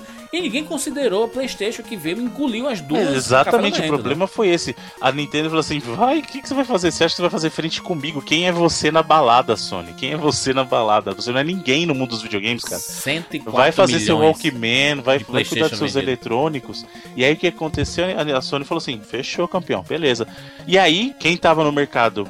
A, a SEGA acabou apressando o projeto dela por causa do projeto do PlayStation. Aqui tá virando agora um podcast sobre a SEGA, as cagadas da SEGA, né? Novamente. Não, a gente Tudo, tá tudo contando. depois dos 16 bits da SEGA foi uma Os cagada. nintendistas estão vibrando nesse momento aí. Aí chegou o Dreamcast, que era a hora deles se recuperarem, mas já era demais. Resumiu a história da SEGA. Então, aí o que aconteceu? A, a SEGA acabou apressando o Sega Saturn, mudando o projeto do Sega Saturn, a gente até falou isso. Inclusive, eu recomendo que quem tá escutando esse programa escute os programas da história dos videogames. Isso. Porque eles contam, a gente não, conta em não mais detalhe em cada um. Já deu gente, uma revisada aqui também. a gente conta em detalhe, mas é mas Ou a não. SEGA, inclusive, mudou o projeto do Sega Saturn por causa do PlayStation, porque o PlayStation mostrou-se que ia ser um console com um foco muito maior em 3D, e o Sega Saturn, na verdade, era para ser uma evolução natural do Mega Drive com 2D mesmo, era para ter gráficos mais bonitos 2D. E aí eles acabaram jogando lá um, um 3D que não era para ter, assim, um foco maior no 3D e acabou dando o que deu. E a SEGA pressou para lançar o Sega Saturn para correr de qualquer jeito para lançar do PlayStation. E aí em 94 a gente teve Sega Saturn e PlayStation chegando. E em 96 veio o Nintendo 64. Nossa. Lembrando que antes disso o, o- o- já tinha console de 32 no mercado, que era o 3DO. Aham. O 3DO tinha chegado um ano antes. TGA é o pobre que não tem, nem, não tem nem número no VJ Charts. O 3DO, cara, ele chegou. Ele, ele chegou em 93 e já chegou na proposta, porque assim, lembra, o 3DO já chegou na proposta, é CD, é 32 bits, e realmente o 3DO chegou mostrando Road Rash, mostrando Need for Speed, então você olhava Gex. aqui e falava assim, caramba, Gex, fala assim, pô, O Mad esse Dog, é o né? O Mad. Dog, o. Lembrando que ele inverteu inclusive a ordem das coisas, porque os jogos saíram primeiro para 3DO para depois saírem para PC, Pra você ver a Exato. força que tinha essa parceria, esse conglomerado que eles tinham no caso do 3DO, que inclusive a gente até mencionou isso no, no programa lá no, no 4x4 do- dos consoles Jujus, que era, foi o primeiro console que era oficialmente produzido por empresas diferentes. As, as, as- você favela, tinha né? hardwares, então você tinha hardware de empresas diferentes de um- do mesmo console, cara, sabe? Então, e isso foi meio que a perdição também do 3DO, porque ele era um console caro, os jogos eram muito bacanas, mas não tinham o apelo dos outros jogos, porque a, o que aconteceu? A SEGA veio e tinha, digamos, o- as coisas dela, a Nintendo veio e tinha as coisas dela, Uhum. já tinha o ambas tinham o portfólio, apesar da SEGA não ter usado inteligentemente o Sonic no Sega Saturn, mas beleza, né? E a Sony chegou com uma proposta diferente, que foi quando ela conseguiu roubar o- as third parties da Nintendo. Mas vamos, vamos, vamos aqui considerar aquela ava- avaliação honestíssima, desonesta, uma avaliação desonesta do nosso bairro e tudo mais.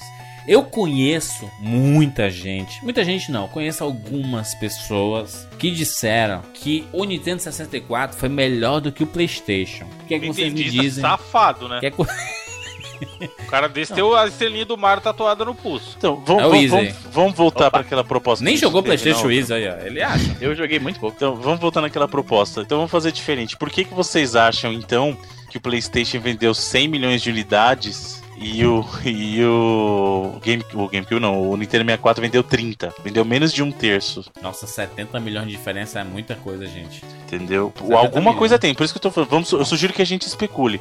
Aí vai ter aquele cara que é leviano e vai dizer que o PlayStation vendeu 100 milhões de unidades só por causa da pirataria. Porque a pessoa tende a, a- a ver o mundo pelo umbigo dela. Aí a pessoa comprou o PlayStation por causa que ele só jogava jogo pirata e acha que no mundo inteiro vendeu só pela pirataria. É análise desonesta. Não, não, não, mas não é, não é, cara. Isso é muito de brasileiro pensar que, tipo, Exatamente. ah, vendeu só por causa. Na real, a, pirata... a pirataria até que vende muito. Eu ouço muito o pessoal falando isso em relação ao PSP. O pessoal fala, ah, o pessoal só comprou pra fazer os mods e tal. Isso é mais do cara que entende um pouco mais de tecnologia. O povão nem sabe que isso existe, na verdade. Não, não, não. Então eu questiono um pouco. Tipo, no Brasil vendeu pra caralho por causa da pirataria, certo. Mas, tipo, na Europa, nos Estados Unidos, no Canadá, não, não chegou a ser assim, entendeu? Mas na China e na, na, na Índia Nos vendeu. mercados emergentes, sim. Nos mercados emergentes, sim. Mas não é uma, uma regra isso, tá ligado? Beleza, beleza. Assim, consideravelmente o, Nintendo 64 ele, tiver, ele, ele teve vários jogos excelentes, mas Uhum. comparativamente com o PlayStation não, não, tem, não tem como fazer frente. Então, mas né? não foi só isso, não foi só pirataria. A, Mas não foi a uma Segunda Sony- Guerra, não, Bruno? Não foi uma Segunda não, Guerra não assim. teve briga, cara. Cara, foi teve- massacre. Não tá, teve. tá, mas beleza, mas, mas foi um novato que surgiu e arrebentou os Sim. medalhões. Então, foi- Ele fez isso porque os dois medalhões que tinham subestimaram ele. Os dois falaram assim: quem é você?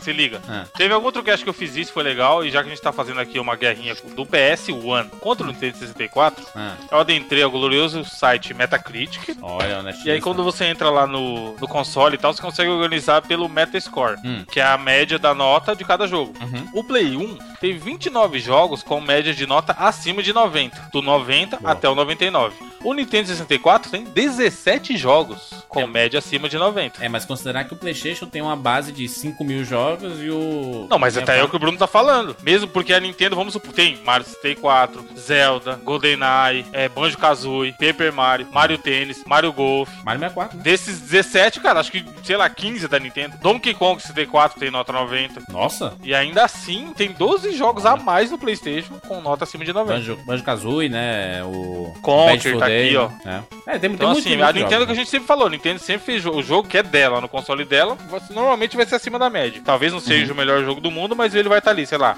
falando de Metacritic entre 85 e de 80 de 85 pra cima, sabe? É, assim, Agora o foda é o Play 1, vindo de onde veio, com tanto jogo bom, de onde saiu. E do nada, né? Eu, eu, eu digo assim, que nessa geração 32 bits teve guerra sim. Que um novato surgiu e engoliu os medalhões e todos os outros que vinham por fora. Não teve guerra na geração seguinte. 128 bits foi massacre. Não, mas, Jurandir, fim. Por, ó, por, que, que, por que, que não teve briga? Porque o errado foi assim: os dois subestimaram. É a mesma coisa que você vai colocar assim: quando o Chris Weidman foi lutar a primeira vez com, o Anderson, Anderson Silva. Silva. Ele era o novato que ninguém sabia quem era. Ele era o novato e, e o Anderson Silva desdenhou dele e tomou Desdenhou. na cara. Sim, isso foi a Entendeu? Nintendo e a SEGA. Ah, aliás, ó a analogia perfeita. Chris Weidman contra Anderson Silva nas duas coisas foi exatamente Sony contra Nintendo, se você parar pra pensar. Não. A primeira vez a Nintendo desdenhou e tomou na cara, e na segunda a Nintendo foi e quebrou a perna, que é o GameCube contra o Play 2. Isso aí. Olha aí. Entendeu? Mas por quê? Aí é que tá. O Evandro tava tocando nesse aspecto. Você falou que, ah, mas tem também tem um monte de jogo a mais. Mas não é isso. A- o que a Sony fez pra ganhar essa geração foi que a Sony chegou com uma mentalidade totalmente diferente da Nintendo. A Nintendo tinha aquela mentalidade que a gente falou, por causa de ela estar sempre acostumada na liderança, a querer travar a third party. Você só vai fazer jogo pra mim. Outra coisa, as empresas que faziam jogo pra Nintendo tinham que pagar uma porcentagem. Inclusive, isso foi um dos problemas do 64 também. A Nintendo não queria que você fizesse jogo em CD porque ela recebia uma porcentagem do valor do cartucho. Você tinha que comprar cartucho da Nintendo pra pra fazer o teu jogo, entendeu? Nintendo Você não brasileira, hein? A cara do Brasil, Entendeu? Nintendo, né? Aí o que aconteceu? Chega uma empresa que chega e propõe pra você o seguinte: third parties, vem pra cá que é fácil, tô aqui, ó, mídia de CD, olha que legal, você pode usar até 700 mega, aí fica à vontade, faz o que você quiser, coloca música em, C- música em, é, em alta qualidade, me- mete um monte de FMV aí, põe CG, põe o que Ah, você quiser. Entendeu? saudade. Um clássico. Faz, faz o que você quiser. E aqui é nós. Tamo junto. Você quer fazer jogo pra mim, mas quer fazer jogo pro Sega Saturn, pro, pro Nintendo 64? Faz, cara. O importante é você estar aqui com a gente. E aí, olha só os nomes que a Sony, uma desconhecida do mercado dos videogames até então, porque a Sony, a Sony, assim, além da, do Heron de CD, a Sony trabalhava sim com a Nintendo, por exemplo, o chip de áudio do Super NES era da Sony, Sim. entendeu? Então a Sony tinha esse relacionamento assim no mundo dos videogames, mas nunca teve um console próprio, sabe? A Sony tinha a, Ima a Imagesoft lá, que era um estúdio dela também para jogos e tal, mas ela nunca teve um hardware próprio. Então como é que essa novata conseguiu chegar na liderança? Com isso, olha só os nomezinhos pequenos que ela trouxe pro lado dela. Ela trouxe a Capcom pro lado dela.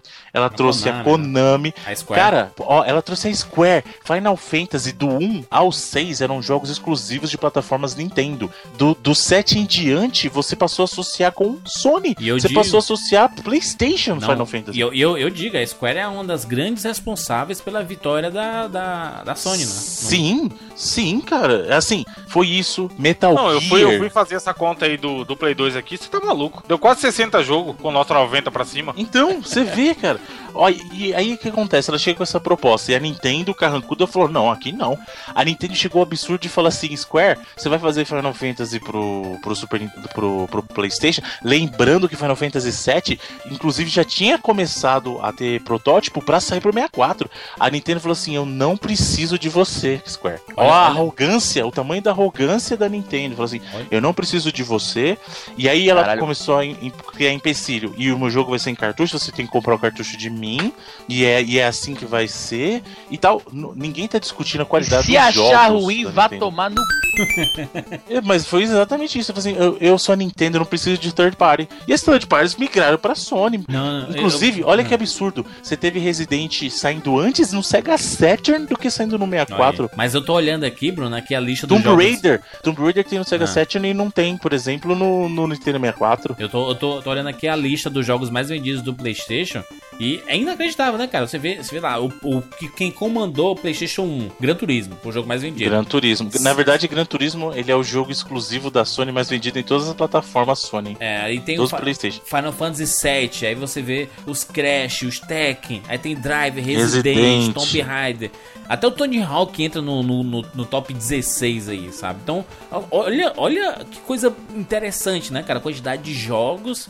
Muitas de- muitos desses jogos, franquias novas, né? Tirando, sei lá, o, o Final Fantasy o Re- e, e o Metal Gear, aqui, talvez. Juras. Ah. É impressão errada minha? Ou surgiam mais novas franquias e mais personagens icônicos naquela época? Sim, no 32 bits com certeza surgiu. Foi, talvez tenha sido a geração que mais surgiu é, é, IP, né, né, Bruno? Assim, de. Putz, o PlayStation foi demais, né, cara? Ah, surgiu muita coisa nova no PlayStation. Muita coisa que não foi pra frente também, mas surgia é, mas- muita mas- coisa mas nova. surgiu. Justamente por causa dessa, dessa abertura que a Sony deu. Ela falou assim, gente, vamos fazer jogo. Não tem, aqui não tem drama. Vamos fazer jogo É, porque, junto. Porque, porque se tu comparar com o Super Nintendo, muito, muitas das franquias muito populares do Super Nintendo já, já tinham sido lançadas no Nintendinho, né? Exatamente. Do Zelda, do Mario, do próprio Final Fantasy. Mega Man, Mega o próprio Mega Man Castlevania, X. etc. É, é tudo coisa que já existia antes, né? Uhum. Ob- Obviamente tem os, as grandes novidades, tipo o Chrono Trigger da vida, né?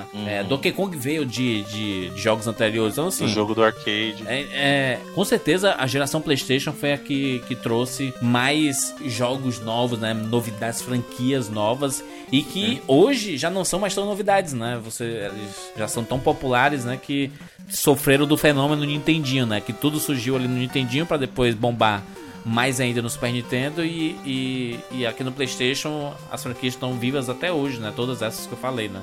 Do Resident, Metal Gear e Final Fantasy, etc. Né? Mas eu, eu particularmente considero que foi uma guerra 32 bits, tá?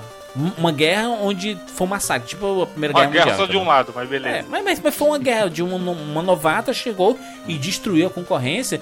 E o, o fruto dessa destruição foi a geração seguinte, na 128 bits. Foi um massacre do começo ao fim. O PlayStation 2 não só se tornou o, o, o, o, maior, o videogame mais vendido de todos os tempos, né? Uhum. E E de novo, as pessoas da leviandade vão dizer que foi por causa da pirataria. Sério, vendeu Ah, foi. 150 milhões Não de é, mano. consoles por causa da pirataria. Sério. Essa é a visão Brasil-cêntrica, Bruno. É o cara que acha que Exatamente, porque é o cara do próprio Brasil umbigo. foi, no mundo inteiro. Cara, eu conheci, olha só, o, o PlayStation vendeu pra caralho. Cara, né, o jogo mais 2. vendido do PlayStation 2 é o GTA com 20 milhões de unidades na Resident mídia. 4 é pirataria, Bruno. Não é que o jogo é bom, não. É, não. Se eu liga, quero- não, não, olha só, Metal eu Gear, Metal conheci, Gear 2, pirataria. Cara, todos os meus brothers aqui tinham PS2. Todos. Assim, era, era geral. Tinha um cara que tinha. Não, minto. Dois caras tinham Xbox e um deles também tinha um PS2. E nenhum dessa galera, mano, tinha. Assim, você não encontrava onde. Aí era até fácil o acesso. Tipo, eu tinha um PS2, eu, eu sabia que podia fazer isso, Olha. e eu não sabia onde se encontrava pra fazer isso. Porque aqui não é tão. Não era tão, tão presente aqui, essa. A parada da pirataria, saca? Uhum. Aqui Porra. vendeu pelo mérito do console mesmo. Tava vendendo o jogo mesmo, cara. Porra, mas, mas, mas ah, não, não foi. Não teve guerra no PlayStation 2, mas o, a- o PlayStation 2 conseguiu eliminar um concorrente. Que a SEGA morreu ali, né? Não, a- a SEGA morreu por culpa própria. A gente já falou isso, Não, Não, foi nem, não, não, a culpa não. é nem da Sony, velho. É. A culpa foi. é. Não, a SEGA É deu um tiro Sony, no próprio cara. pé, cara. Se não tivesse Sony ali, exclui PlayStation 2 da vida. Ah, mas aí é foda também, né? Sim. Aí é... Sim, mas eu tô falando. E se, se eu tivesse asa, cara? Aí você estaria voando, Bruno. Então, não faz sentido, cara. Não faz sentido esse É tipo de tipo de- A gente tem que analisar pelo que foi. E, e nesse caso, a Sony, nesse contexto, existiu, a, a Nintendo existiu. Nessa geração que aconteceu, foi que A a, gente Sony teve um outro o jogador. Não foi, cara. Quem matou a, A a- Sega. a- o Dreamcast foi a própria A Sega com SEGA morreu errada, pelos braços da Sony. Não, a- o Dreamcast tem tanta coisa errada. Assim, o Dreamcast foi um videogame que estava à frente do momento que ele saiu, porque ele saiu em 98. Então ele estava muito à frente dos outros, só que com um monte de coisa errada também. A mídia dele estava errada, porque o Play 2, por exemplo, chegou, era um aparelho de DVD mais barato que os aparelhos de DVD. E era um videogame também. Então um pai comprava, e o pai comprava sabendo que ele podia assistir o Matrix dele, podia assistir o Homem-Aranha dele em DVD, Não. e ainda o filho ganhava um videogame. Entendeu? Era uma desculpa pra, pra comprar. É, uma coisa. Entendeu? Não, era sensacional. Uma coisa boa que aconteceu na- na- nessa geração do PlayStation 2 foi o surgimento de uma outra potência, né? Que assim, não, não, não ameaçou nada o PlayStation 2, mas apareceu ali no Estabeleceu mercado. bem. É, o E- Xbox. E, ó, ali, né? lembrando que o Xbox, né, a Microsoft chegou com o Xbox e acabou ficando em segundo lugar nessa geração, hein? Olha aí, passou Ela o passou Dreamcast a- e o GameCube. Ela passou a a- o Dreamcast e o GameCube, ela passou da Nintendo. O Olha aí. GameCube que veio, é, que seguiu o- o- os passos do 64 que tinha vendido 30, vem, caiu pra 20 milhões a venda. Podemos, 20 milhões, é quase um oitavo do que vendeu o primeiro colocado, que era o PlayStation 2. podemos considerar que a terceira guerra mundial dos videogames aconteceu no PlayStation 3 e Xbox 360? Não, ali foi a segunda, e aí você espera, mas você Não, tá adiantando muito. É, tá mais, Mas tá mais pra segunda assim- mesmo. Mas, mas, mas foi, foi uma parada agressiva. Foi mais. Não, Porque calma, agora não vocês estão pulando o negócio aqui. Pulando o que que a gente Calma, pulou? vocês Calma. estão pulando Play 2? Não, a gente acabou de falar Play do 2 Play foi massacre, Bruno. Não, mas por quê? Ele tá falando.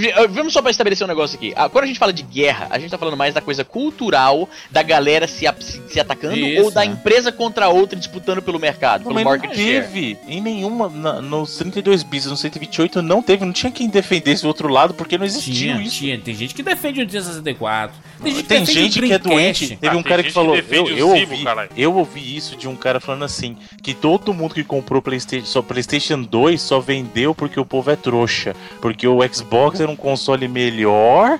E todo mundo, quer dizer, ele, isso, isso é o cúmulo do. Só ele é o espertão, né? É, exatamente, Só, só, a ele é esperto filho esperto. e Mano, 150 sempre tem esse milhões de pessoas são idiotas. É, é, é- isso é o cúmulo. Porque assim, o hardware do Xbox realmente era o melhor hardware naquela geração. Só que por que será que o PlayStation 2 vendeu mais, por exemplo, que o que somado, se somar o Dreamcast, o GameCube e o Xbox e multiplicar por 3 ainda não dá o número de venda do, do PlayStation 2? Por que será? Será que é porque a Sony é legal? Não foi, cara. Jogo. O que vende console Jogo pra caralho. é jogo. A gente tá falando de Devil May Cry que nasceu ali, então já veio, ó, pensa, ó, vê só, vê só o que o PlayStation tinha, tá? O PlayStation 2. PlayStation continuou com Final Fantasy só pra ele, os numerados, então ali, ó, saiu Final Fantasy é, 10, o 11 e o 12, se bem que o 11 depois acabou saindo pra, pra plataforma Microsoft do online Era lá. aquele online mesmo, hein? É o online, é o 11. É o 11. É isso que eu tô falando. Mas vê só, Final Fantasy 10, 11 e 12, Metal Gear 2 e 3, tá? Resident, GTA 3, bro. GTA 3, 4, GTA Bruno, 3, GTA San Andreas e Vice City. Não, não, não, não, não. Os cinco jogos mais vendidos do PlayStation 2, primeiro, GTA San Andreas, segundo, GTA Vice City, terceiro, GTA 3, quarto, GTA, não, é o o, Gran o 3, Turismo. o 3 é o é aquele A-Spec, né? E aí o, o 4 É é, o o Gran GTA Turismo. 3 e É o Gran o quinto Gran Turismo. Turismo. É o Gran Gran Turismo, Turismo. perdão, perdão, o Gran Turismo É, Não é. GTA. Tem dois é Gran que Turismos e três GTAs. O que as pessoas esquecem é que GTA sempre foi um jogo de PC. Quando ele lançou pra Play Bruno, 2, ele virou a Deus da mesa guerra, do jogo de console, cara. Bruno, Deus da. Guerra 1 e Deus da. Guerra 2, Bruno. Os guitarreiros da vida. Bruno, Okami, Bruno. O ca- Então, mas o que eu tô querendo dizer é justamente viu o isso. reino no... Quem falou isso aí pra você? Não, mas olha só, ah, voltando à questão da, da, da guerra, né? Eu acho que. Eu Clonou não a 2, sei. Bruno. Não, é cl- é. Não, Clonal 2 você tá zoando. Não, mas pensa, cara. Ico, Ico, Ico. Lead, Underground, easy, cara. easy. Ico, Shadow of the Colossus. Metal Gear, vai, vai. Cara, como é que demorou isso tudo pra gente chegar em Shadow of the Colossus? Pra você ver como tinha jogo bom nessa porra, mano. Exatamente, Puta cara. que Isso... pariu. Não, ó, fora, fora Agora que Shadow of the Colossus foi lembrado, mano. Você tem que lembrar que o, o Play 2, nesse sentido, ele foi um sucessor natural do sucesso do que foi o Play 1. Ele manteve tudo que tava funcionando, tudo, É. tudo que tava funcionando. A, a Nintendo tava arriscando de levar. Olha, olha como é que foi uma virada de, de, de mesa da, da Capcom. Porque a Nintendo chegou na Capcom e falou assim: Capcom, vem comigo pro GameCube, cara. Eu te dou a grana e tal. E aí foi, o famoso, foi a famosa frase do Shinji Mikami que falou: se o, se o Resident 4 sair pra qualquer outra plataforma, não roda. Se ele sair do GameCube pra qualquer outra plataforma, eu corto minha cabeça. Aí foi lá, pá. Podia ter até pro Resident iPad. 4 no, no Play 2, entendeu? Tinha, não, se é o Resident 4 pro Zibo, pra vocês terem uma ideia, mas Aí, isso aí é outra, é outra história. É Pro Zibo, tem Resident Evil 4 É, pro é, Zibo. Ah, é, aquele, é, é, um- é o porte da versão de celular, aposto. De celular, exatamente. É aquela, peraí, vem me dizer uma coisa. Aquilo ali é tipo, é uma fase do. Como é que é? Não é o jogo Não. inteiro, né? É o jogo inteiro, só que da versão móvel. É? Não, mas caralho, você não entendeu o que eu falei? A versão móvel, a versão do, do- do celular. Ah, são segmentos de jogo. Ele tem, são segmentos curtos do jogo. Não é o jogo completo, não. Imaginei. Tem nada, entendeu? Ah, mas pra você ver que ele foi uma sequência natural em termos de ter jogos e de estabelecer franquias novas. A gente tá falando do caso do próprio God of War. Ali, ali no Play 2 a gente tinha muito jogo de plataforma surgindo. Ratchet Clank, é, o Jack and Dexter. A gente tá falando de. Putz, como é que chama aquele do, do Jack, Raccoon? lá? Jack mesmo do, do bichinho. Não, o Ah, o Raccoon. que não. roubava? É Sly. o Sly Cooper. Sly Cooper. Tá, vê só, Need Underground a gente tá falando. Tá falando de Burnout Takedown, meu amigo. Do Hearts 2. Kingdom Hearts. Olha o tanto de jogo bom que a gente tá falando. Good nível. Entendeu? E aí o que, que acontece? Cara, nego vem falar que vendeu, vendeu porque o povo é idiota. Ô, Izzy, eu tô que nem aquele. Manja aquele episódio do South Park que os caras têm que arrumar a TV a cabo e eles não querem? Aí Não, eles não ficam. não. Ah, eu preciso arrumar, mas eu não vou. E fica mexendo no mamilo assim. Ah, sim, sim, sim, sim. sim. Pessoal da Comcast, né? É, eu tipo Tipo aqueles assim, caras, só que o cara tem um Xbox e eu tenho um Play 2, tá ligado? Pode crer. Tem até uma, tipo, uma, uma aparelhadinha que ele abre na camiseta pra. Ah, Devil May Cry. Entendeu? E muitos desses jogos, por exemplo, são. Ô, cara, a gente não falou nem de Silent Hill ainda, cara. Silent Hill 2. E você parar pra pensar, não são exclusivos, mas veja só você como as pessoas associam esses jogos com o PlayStation mais do que o Xbox que também Com saiu. certeza. Burnout Xbox? 3. Burnout 3, tem que Mas, mas, mas Bruno, tu, tu, PlayStation 2 não foi é, guerra, né? Não, foi massacre. Foi- né? Esse sim foi massacre, graça. né? O- Mas não, falar o-? Peraí, peraí, peraí, peraí. Eu, eu posso eu falar o seguinte: eu, eu, eu argumento que rolou uma guerra no sentido de que. ah, mais não no PS2, tão, tanto o Xbox e PS2, mas do PS3 e o Xbox 360, nos fóruns de games, cara, você vai me falar que não tinha guerra, era uma, uma acidez absurda. O pessoal. Mas isso é a geração seguinte, né, Isa? Não, mas eu tô falando- foi o seguinte. É, essa pra mim, Play 3 contra 360 foi a segunda guerra mundial dos games. Foi, essa foi a segunda grande guerra dos games terceira. pra mim. Terceira, bonito. Não teve grandes disso, Cara, cara, porque o que Não, aconteceu? não, o Bruno tem razão. No, no segundo PS2 e Xbox não teve tanta guerra, especialmente no Lembrando, O só PS2 por- dominou completamente no Brasil. lembrando que a sétima geração, na verdade, o vencedor foi o Wii, tá? Que aí sim a Nintendo mostrou uma atitude inteligente, porque qual que era a proposta da Nintendo? A Nintendo falou o seguinte: eu não quero ser a primeira, eu quero ser a segunda de todo, eu quero ser a segunda opção de todo jogador. Só que em sendo a segunda de todo jogador, ela, ela acabou se tornando a primeira porque o cara não ia ter o 360 e o Play 3, tirando os retardados, tipo eu, não ia ter. Então era assim, o cara tinha o Play 3 e o Wii, o Xbox 360 e o segundo console era o Wii. Então nessa, a Nintendo levou porque Caralho, que, que absurdo, né, cara? nos fóruns, a galera falava, tinha o pessoal que, que falava que tinha um Xbox e o Wii, eles falavam que eles tinham um Xbox Wii 60. Você lembra disso na assinatura? falava Wii isso. 60, né? Sim. Wii 60. Eles botavam. Aí, quando permi- permitia cores, eles colocavam metade da palavra verde e outra metade branca, saca? E, a- e aí o que aconteceu? Além disso, óbvio, o grande mérito do Wii foi que ele chegou com uma proposta de levar o gamer, o- os jogos para um público não gamer, porque o público não gamer é muito maior que o público gamer. Então eles falaram assim: esse aqui eu sou o videogame, só que eu sou videogame que qualquer pessoa pode jogar. Você tá numa festa, tua avó pode jogar, os teus amigos vão se divertir porque ele é um videogame descomplicado. E aí, nesse sentido, ela, a, a Nintendo foi e disparou. Disparou e tchau, tchau todo mundo.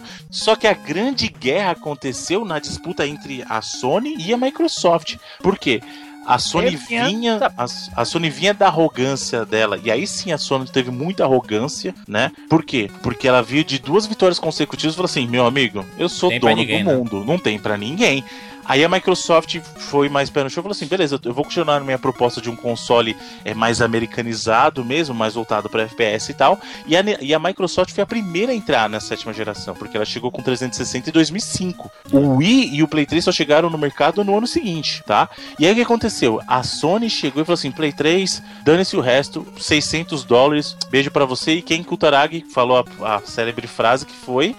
Pessoas Trabalha. arrumarão outro emprego pra comprar um Play 3. É muita arrogância, cara. Putaria com a minha face, né, jovem? Mas, mas, Bruno, se a gente comparar PlayStation 3 e Xbox 360, eles têm basicamente um empate técnico ali, né? De, de, de venda? vendas, né? Tem uma diferença de um milhão de um pro O outro. Play né? 3 vem, acabou vendendo mais, lembrando que o Play 3 tem um ano a menos de mercado, né? Mas, mas, mas beleza, tem, existe um impacto. O, o- é, 85 e 84 é uma disputa muito próxima. Sim, por Existe isso um- que esse sim foi um, foi um grande conflito, porque mas... teve a questão das empresas estarem muito parelhas e na verdade a- a- o que aconteceu foi uma coisa bem, bem interessante que a, Ah. a, a Microsoft liderou um bom tempo enquanto a, Microsoft, a Sony estava tentando se encontrar e a Sony só conseguiu se encontrar a partir de 2009. É, mas, mas eu vi muita gente assim dizendo o, o 360 só vendeu muito porque eu conheço muitas, aí não são poucas, são muitas pessoas que compraram mais de um 360 e eu estou incluso nesse pacote. Eu Mas também. o cara comprava. O Bruno comprou uma dúzia.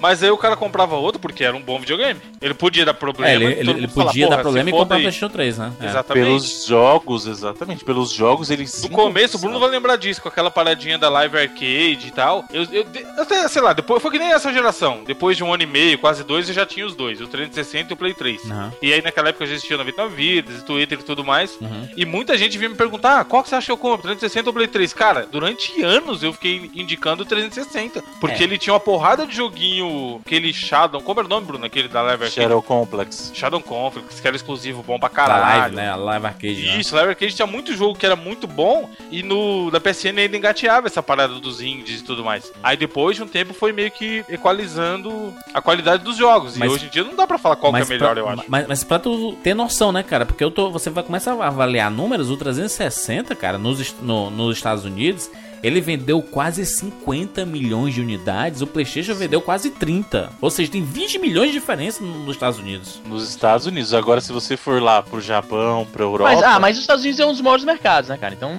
não é. Sim, mas, mas é justamente o que eu falei. O 360, eu- se você prestar atenção no que eu falei 360, eu falei exatamente isso. A Microsoft continuou com a proposta de fazer um console americanizado. Uhum. Entendeu? É, e e mas- foi o que ela fez. É um console que, se você pensar primariamente, funciona como o quê? Pra jogo de FPS, que é o que, faz, é o que vende nele. Se você pensar na geração passada, todo mundo associava COD com 360. É, Halo, né? O associava... próprio Halo. Não, Halo que é exclusivo com 360. Cara, uma entendeu? pergunta bem aleatória que eu vi agora você falando de jogos que você associava ao Xbox. Tem uma série que eu acho que morreu, aquela Lost Planet, você lembra? Era exclusivo do Xbox, né? E sumiu, né? Hum, Morreu. Não, não. Então, o primeiro Lost Planet, ele saiu primeiro para Xbox, mas o Lost Planet não Era é um exclusivo. exclusivo. Não é Caralho, eu, exclusivo. eu só quando não tá? Bicho, Quando eu Lost Planet saiu até Lost o Planet- 3 e morreu no 3. eu, eu, É, eu, quando eu, eu acho Lost Planet, eu sempre lembro do Xbox, eu tava achando que era exclusivo. Eu acho que a gente faz errado ao avaliar, porque a gente desmerece a vitória da, da, da Nintendo nessa geração, porque fala assim. Não, mas "Ah, ninguém mas- desmereceu, eu acabei de Não, falar. não, não, não, não, peraí, peraí, peraí, peraí. Porque todo mundo fala assim, não, mas ele é o segundo videogame de todo mundo. Eu acho que muito pelo não, contrário, não sou cara. eu falando, a proposta da Nintendo foi Mas essa. tem muita gente que só teve Nintendo Wii U, mas no Wii, cara. Nunca mais teve nada na vida. E aí? É. É, Mas vocês ouviram todo o meu argumento ou vocês estão falando só Sim, não, ouviram eu da primeira parte? você. Tá desmerecendo. Eu falo- agora tá desmerecendo. Não, senhor. Eu falei ainda na, na continuação do argumento, eu falei assim, e a maior inteligência da Nintendo foi fazer um console para não gamers, porque o público não gamer é muito maior que o público gamer. Mas o Wii Kinect foi, foi o um- primeiro. um não, disso. o Wii e foi o primeiro. Não, de maneira alguma. O Kinect não teve um décimo do sucesso que o Wii teve. Beleza, Você tá beleza, maluco? mas impulsionou venda. um décimo, Não. teve um centésimo. Tá maluco? Impulsionou E venda. o Kinect, o cara tinha que ter um videogame pra funcionar. Pô, mas quando o Kinect não foi lançado, ele, ele, foi, ele foi fenômeno de Jura, venda, jura, cara. tem- jura, leva uma coisa em consideração. O Kinect ele saiu quando o público gamer já tinha meio que perdido a, a empolgação, eu diria até a fé nesse negócio de controlar o videogame com o corpo, tá ligado? Então, Hum. o impa- quando o Wii saiu, era aquela coisa, nossa, você. Lembra, eh, Bruno, você vai É, lembrar dele? Tinha um jogo chamado Red Steel, que era um FPS. Você é louco, pode Que o crer, na comercial E3, né? deixava o cara louco. Você apontava com o emote, jogava granada com o nunchuck, parecia incrível. Você E o jogo a espada do cara também, por enquanto. espada e era uma bosta inacreditável. Aí eles saíram com aquele ah, o Emote Plus, né? Que era um trocinho que você plugava é pra um por um. E também não era, e era uma merda. E aí quando o Kinect saiu já depois disso, que o pessoal já ficou desiludido, não tinha como ter aquela empolgação mais, mano. já Ô, tinha passado Ô Bruno, o ô disso. Bruno, em 2013, é, foi computado que foram vendidos, é, juntando tudo, 24 milhões de Kinects. Isso é para mim é muito relevante. É muito relevante. Mas é junto com Tá videogame, mano. É Não, bando, que seja, gente, que é um seja. monte de coisa. Eu vou te dar um exemplo bem claro. Eu comprei o Kinect no dia do lançamento, então eu paguei compra 600 mousepad. reais. Tá dizendo aqui que foi, 600 reais. fo- foram, foram vendidos 8 milhões de Kinect nos primeiros 60 dias. Então, deixa eu te falar, eu 90% comprei o Kinect no não é dia. que não mudou. No dia do lançamento, eu paguei Deus. 600 reais. Sabe quanto ele tava um mês depois? 60, Mercado Livre. 150. Ele É. caiu pra um quarto do preço. É uma bosta, é uma bosta. Eu, tinha um, eu tenho um brother, tinha, né? Que eu nem falo mais com o maluco. Não, eu não tô nem Ele falando era- que é uma Bruno bosta. vendeu eu tô- mais Eu... Kinect do que PlayStation Ah, 4. eu- mas eu tô falando, Bruno, eu tô falando, não é uma bosta. É, eu tenho tá, um- tá bem, tá bem, tá bem fidedigno a sua fonte aí, né?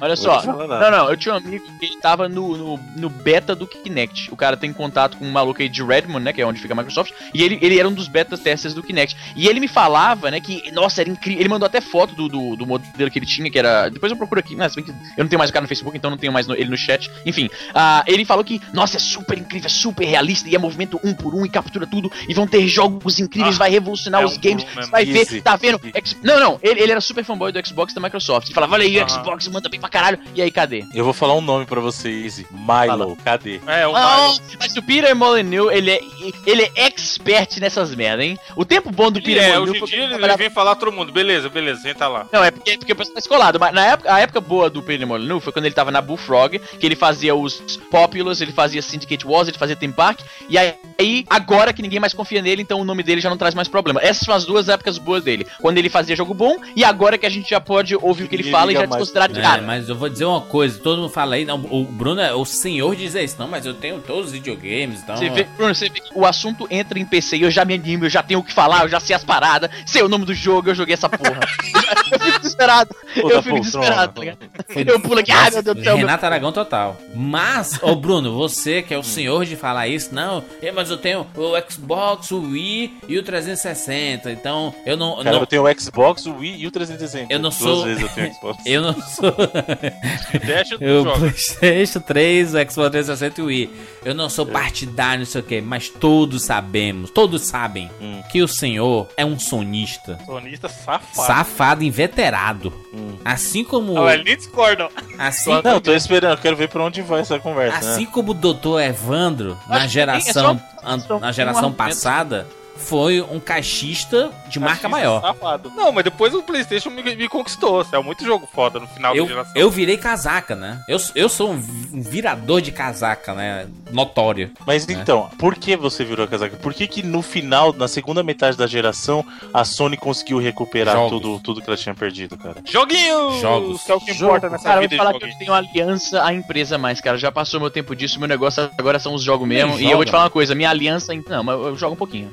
Ha ha ha ha! Tô jogando meu GTA honesto, tô jogando meu GTA, Ó. tô tentando gostar do PS Vita. Eu acho o, o Izzy é o maior, o maior exemplo de jogador casual do mundo aí, é o Izzy. Eu sou super casual mesmo, mas tu fala isso como se fosse de mérito, cara. A, a grande beleza do, do game, foi, eu acho, que foi quando começou a agradar mais o pessoal casual, porque movimentou, trouxe muita gente pra um, um mercado que a pessoa não consumia aquilo, e uma base instalada maior significa que mais pessoas estão interessadas em desenvol- desenvolver pra Por- plataforma e mais jogos. Então, isso não que é uma coisa dizendo. ruim, cara. Por isso que eu tô dizendo que foram vendidos mais Kinects que PlayStation 4, por exemplo. Ó, depois o Bruno que é, que é sonista. Mas, Faz muito sentido, parabéns. Faz, faz bastante mas não é não? Foram 28 Foi mil Kinects. vendido- foi tem quantos- vendido mais quantos Não sei, quanto, quanto tempo faz o Kinect que tá. Quanto que o Kinect tá vendendo e faz quanto tempo que o, o Play 4 tá Meu vendendo? amigo candidato, isso são números supérfluos. Contra números não argumentos. Contra número não tá isso. Coloca um, um número do lado do outro. Hum, Já era, o tá maior ganho. bom. Tá Ô bom. Bruno, vocês já O Kinect, peraí, só rapidinho, o Kinect fez tanto sucesso que a, Microsoft tá arrancando ele fora do, Cê é do mano, Xbox Kinect Mas é a vida. A, gente comemora hoje, amanhã a gente tá jogando fora. É isso. Então, mas peraí, por que, que vocês acham que, que a, a Sony conseguiu recuperar esse mercado perdido no final da geração? No final, na segunda metade. Por que, por que, que tu é sonista, mano? Caralho, de... Tô fazendo uma ele pergunta, defletiu a pergunta completamente. Bruno usou pergunta, Jurandir usou pergunta também. Ai, cara, assim, mas o eu, eu acho que fez Não, exatamente eu jogos. era, era Bruno usou a pergunta, Bruno Miss, tá ligado? Miss. Exatamente. Jogou a pergunta do Pokémon e deu miss. ô, Se- ô, ô, Bruno, Hum. a respondendo a sua pergunta de forma honesta, bonita e, e- e de forma satisfatória, jogos, né? Jogos Eu, mandaram. não só isso, eu acho que foi Jogos, também preço, mesmo. porque É no lembrando chão, né, que chefe? Chegou o um Play- momento que o- ela viu que não adiantava. tinha um modelo na época do lançamento, o Play, o Play 3 tava ser 200 dólares mais caro que certos modelos 360, cara. Era tipo, sabe, 200 dólares não é pouca coisa. O cara podia pagar 400 no 360 ou pagar 600 no Play 3, não faria muito sentido. Foi preço e foi sim jogo, porque se a gente começar a analisar o Play 3 a partir de 2008 pra frente, você vai ver o tipo de jogo que saía. Então a gente tá falando de Metal Gear 4 em 2008, apesar dos senhores não gostarem, mas é um tipo de jogo que chama muita atenção. Eu gosto muito de chamou Metal muita Gear. atenção. É louco, Metal Gear. A gente tá falando do God of War 3, que só aquele começo Metal chamou muita 4, excelente atenção. filme. Exato, exato. O Uncharted. A gente tá falando de Uncharted 2, que saiu em 2009 também, rapaz. tá? Então a gente tá falando de uma série de jogos que a Sony foi trazendo e lançando. Heavy Rain 2010. O Kinect Adventure vendeu 21 milhões de cópias. O cara tá É Ah, bando, Jurandir, é bando. Vendeu caramba. mais de qualquer, que qualquer jogo do PlayStation quanto? 3. Vê aí pra nós. Ah, mas É é isso aí é que nem falar que, sei lá, tipo, o Tetris vendeu 400 bilhões de Easy. cópias porque vinha com a porra do console, pô. Easy, números. Eu coloco um número do lado do outro, eu tenho Tá, um me, me, diga, aí- me diga aí, por favor, quantos CDs o Justin Bieber vendeu. Justin Bieber, vou Calypso. Calypso. Calypso. Justin Bieber Vai ser mais famoso que o PlayStation 4, quer ver? sales. Justin Estatísticas. Jurandir afirma, Justin Bieber é melhor que o PlayStation 4. É, É, o tava- aqui, nú- número de views no YouTube. Não, CD. Nem tem aqui CD, mano. Quanto que vendeu o Kinect aí que você falou? 28 milhões de cópias. Tá caralho. Unidades, no caso, cópias não. Mas o Justin Bieber... Qual que era o jogo do, de esporte? O esportes, né, Bruno? O esports é. Vendeu. Nossa, o esporte, pode O crer. esports ver. é o jogo mais vendido de Vendido todos do os mundo, né? tempos. Esporte, pode crer. É por causa do bundle. 82.5. Cara, é uma merda, é uma merda isso. É, é foda. Não, eles não Caralho, deviam considerar choquei. isso como vendido. Estou. Eles, deviam, estou em choque, chocado em Cristo. Eles não deviam considerar isso como vendido, porque esse 80. jogo não foi vendido, mano. Foi sim. 82.5 M significa o quê, gente? Metros? Só, só ressaltando que o Bruno está errado ao desmerecer a Nintendo e toda a sua glória. Eu não desmereci ninguém. Pela lógica de Jandir, o esporte é o melhor jogo já feito na vida, tá ligado? Não, mas eu acho que isso só reforça a importância da Nintendo, que as pessoas mascaram essa importância nessa internet. Não, não se, não se defende essas cores, essa bandeira. As criancinhas estão tudo comprando aí, os velhos tudo comprando McDonald's pra ganhar os Mario Kart aí. Eu tô vendo, tô vendo as coisas, mas tô por dentro aí. Faz quanto tempo você não liga o teu Wii U, Jurandir? O Yu, quem tá jogando no meu Wii U, sabe quem é? Miguelzinho. Baratas. Miguelzinho. As baratas. As Miguelzinho baratas, jogando baratas. Mario. Três De anos tanto de que você idade. gostou do Wii U? Eu não, não, não jogo Wii U. Aliás, joguei recentemente, joguei Mario com ele. Hum. Muito bom. Que Mario?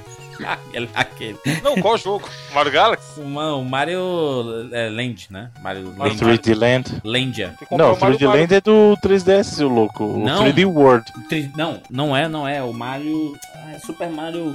Ah, o New New, Super Super, Mario Mario, Wii U lá. Isso.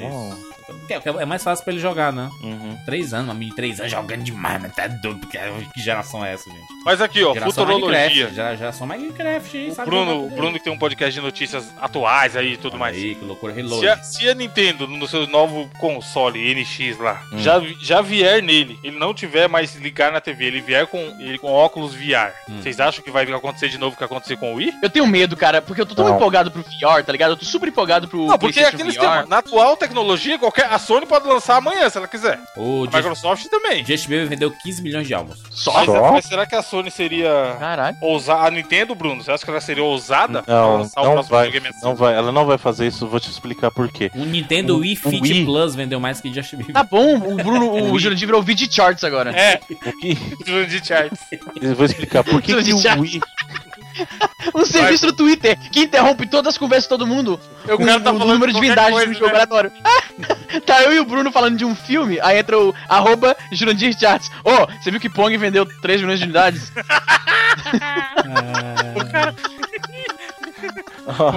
Se liga. Fala, fala Bruno, sobre a Sony. Fala, Bruno, sobre Deixa a eu só, Sony. eu não vou falar da. Sony, eu vou falar da Nintendo. Por que, que eu acho que não vai ser isso a proposta da, da Nintendo, Evandro? Porque, por que, que o Wii vendeu bem? Porque ela é uma experiência inclusiva, né? Tipo, o Wii é aquela coisa que qualquer pessoa pode jogar e você pode jogar junto.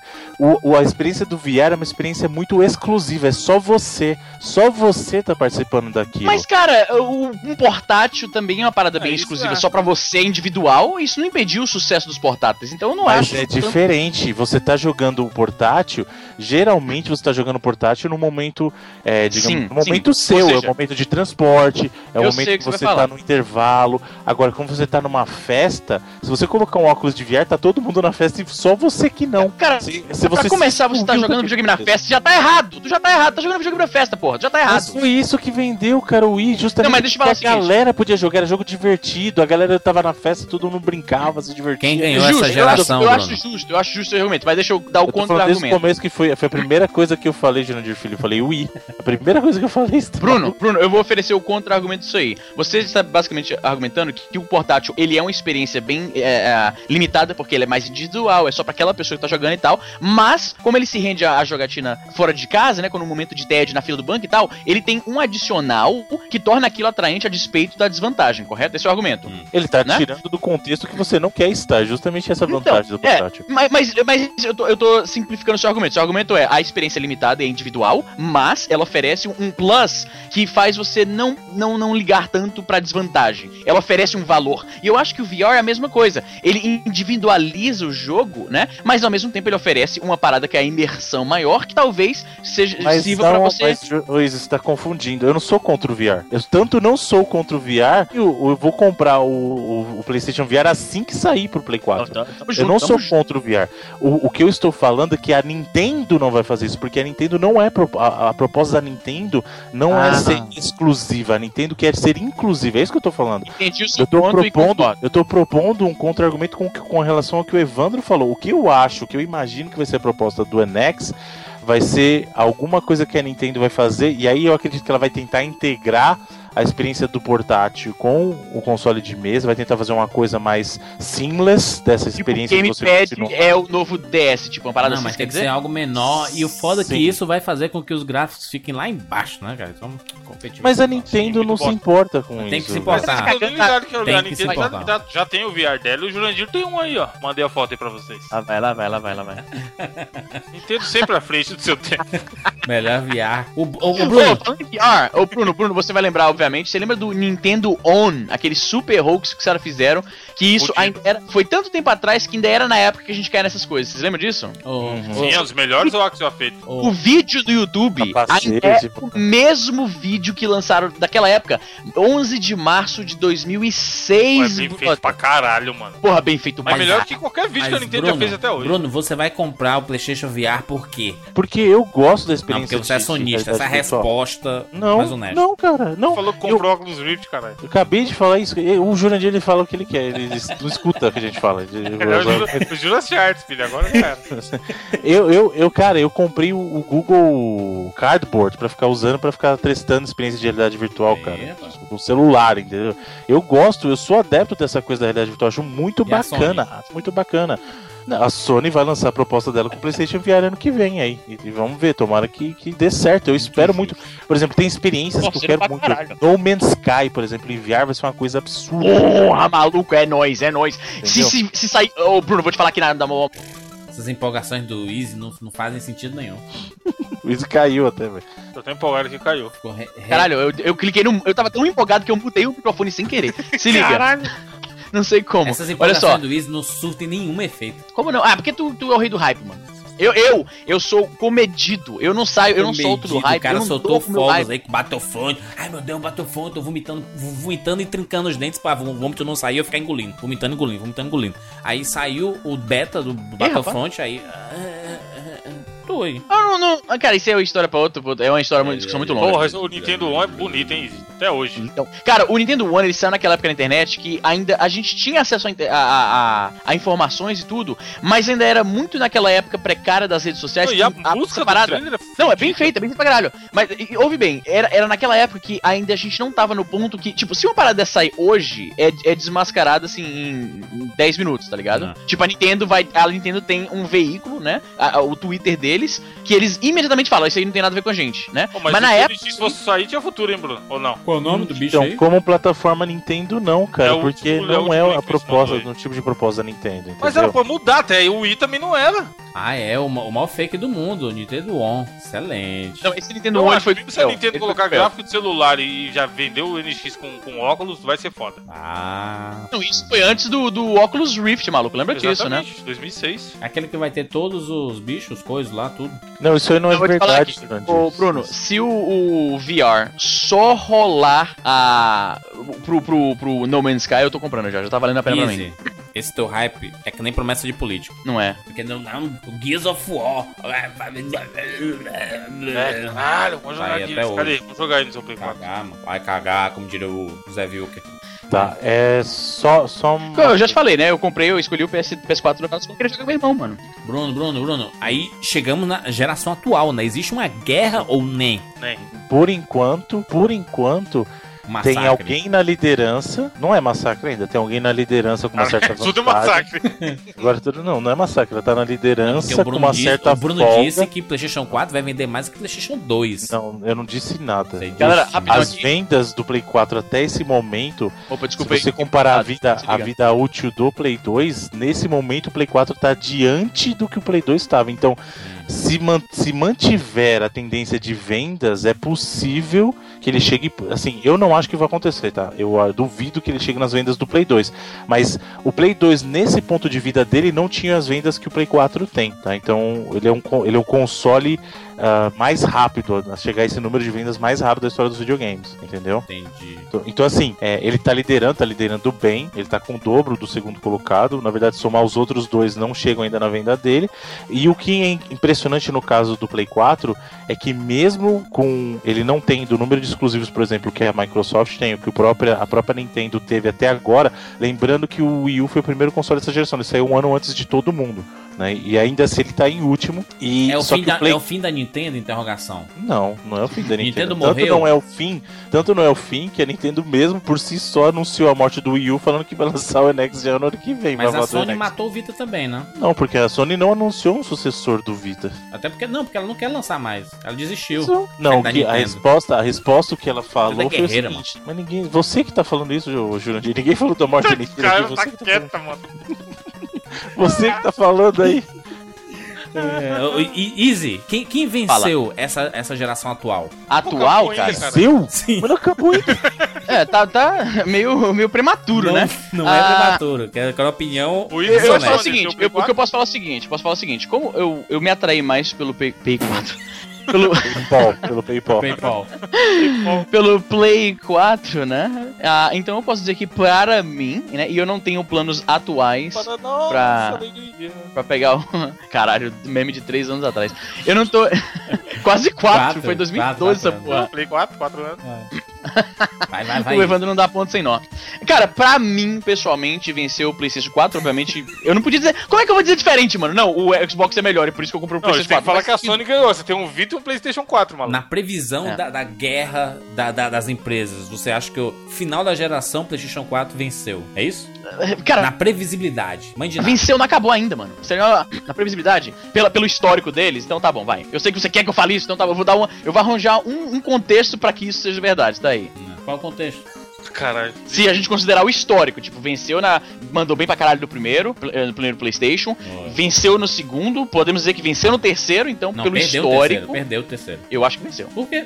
Você tem lá Na minha o opinião, Wii U venceu. vendeu 100 milhões e o outro vendeu 84. Quem, Mas o quem Wii U, cara, o Wii U, ele não era nem um videogame, cara, ele era um Wii, brinquedo. do Wii, Wii, não é Wii, do Wii, Wii U. Wii U não. É, desculpa, o Wii, não, eu, eu falei Wii U, mas eu, como a gente tava no contexto de PS3, eu tava me referindo ao Wii, Tá, né? tá dizendo que Ah, o Wii, é um brinquedo, é isso? Ele, cara, ele não foi um videogame, saca? Ele foi um brinquedo, cara. Ele era um brinquedo, uma parada legalzinha que ficava o pessoal brincando. Chega todo mundo na sala e fica fazendo as piruetas na frente da TV. Ele foi mais um brinquedo do que um videogame. Quando a gente pensa em videogame conforme definido por aquele contexto mais, mais hardcore, mais jogo mesmo, tradicional, o Wii ele tava bem a parte disso. E se você, eh, se você negar isso, você tá sendo louco. Cara, eu, eu, isso é um absurdo tão grande. Eu que joguei muitas horas de Wii, eu fico estupefato com esse tipo de colocação, isso. Por quê? Dizer que é um brinquedo, cara, um negócio descartável quase. Não, descartável e é por sua conta. Tá bom. Ô, ô, ô Bruno, Hum. quem venceu, Bruno? Quem venceu ninguém, a geração não acabou ainda. Não, não, não, não. Mas, mas estamos aqui fazendo um exercício. Exercício assim de, de daqui a uns anos.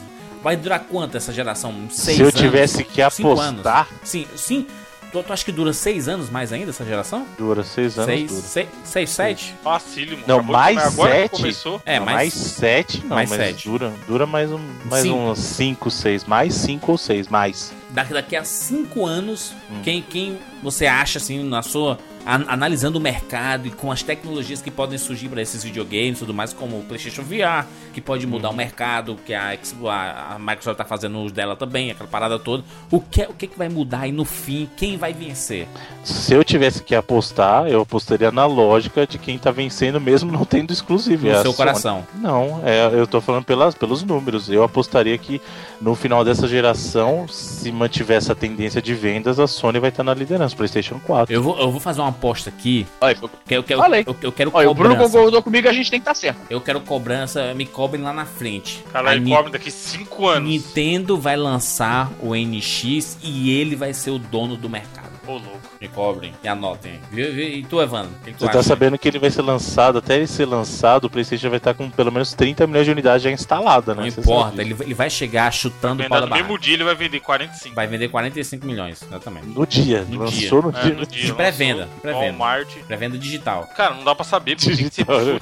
muito fodido. Eu acho que vai terminar igual terminou essa, essa geração que passou aqui, empatadinho. E a Nintendo no, no, no, no... Na rabeira. fudido. Porque até se for falar de exclusivo, exclusivo que foi anunciado até agora não é nenhum caralho jogo que vai mudar a, a geração, sabe? É, é o, o, é o. Caralho, como é o nome do jogo, cara? Do Drake lá. O... Uncharted. Uncharted Raider. 4. Aí vai sair Last of Us 2, sabe? Aí vai sair Halo 5. É Red todo jogo que a gente já 2. conhece. É. Então, assim, pode ser que brote um ou outro exclusivo pra um dos lados que fala, ah, não, vou comprar Chrono por isso. 2, hein? Tá previsto aí, viu? Aham, vai sair por X, né? Já tá confirmado. Ocarina of Time 2 também, já confirmou. O meu primo, meu primo, o pai dele trabalha lá no Japão, ele jogou já, inclusive. Ma- Mario Universe. Tá Mario. Mario. É, o Mario Maker é um que ninguém achava que ia fazer tanto sucesso e tá aí, ó. Toma. Bruno. Na, na cara da, da, Toma, da Bruno, contradição. Muito A bem. Nintendo fazer sucesso é uma ofensa pro Bruno, né? Muito tô bem. Esse, esse foi o no- nosso pequeno momento de guerras de empresas. Sempre vai ter, né? Enquanto existir concorrência, sempre vai existir. Alguém vai tomar partido. Na- Ainda mais com o jogo custando 300 reais, aí que o pessoal só vai ter um videogame mesmo, né? Não, e qualquer coisa, esses dias eu tava ajudando uma amiga minha que tem um Windows Phone. Olha isso. Aí eu, porra, quem é o idiota que tem um Windows Phone? Eu fiquei pensando, mano, foda-se, pra ela tá bom, sabe? O que, que eu tenho a ver com o celular dela? Tem muitos ouvintes aí que ficaram tristes porque não vai ter jogo do 99 vezes pro Windows Phone. Sim, mas tipo, a gente foi onde é mais popular, né? Não tem como. É, não dá, não dá pra lançar pra tudo, né? Mas aí, gente, todo mundo que tem um Windows Phone tem, tenho certeza absoluta que tem um PC. Então vai poder jogar no PC aí, Honda X. Muito bem, muito bem, é isso. Nem sei o que pedir pro ouvinte fazer nos comentários aí. Tem- Tentem ser felizes nos comentários aí.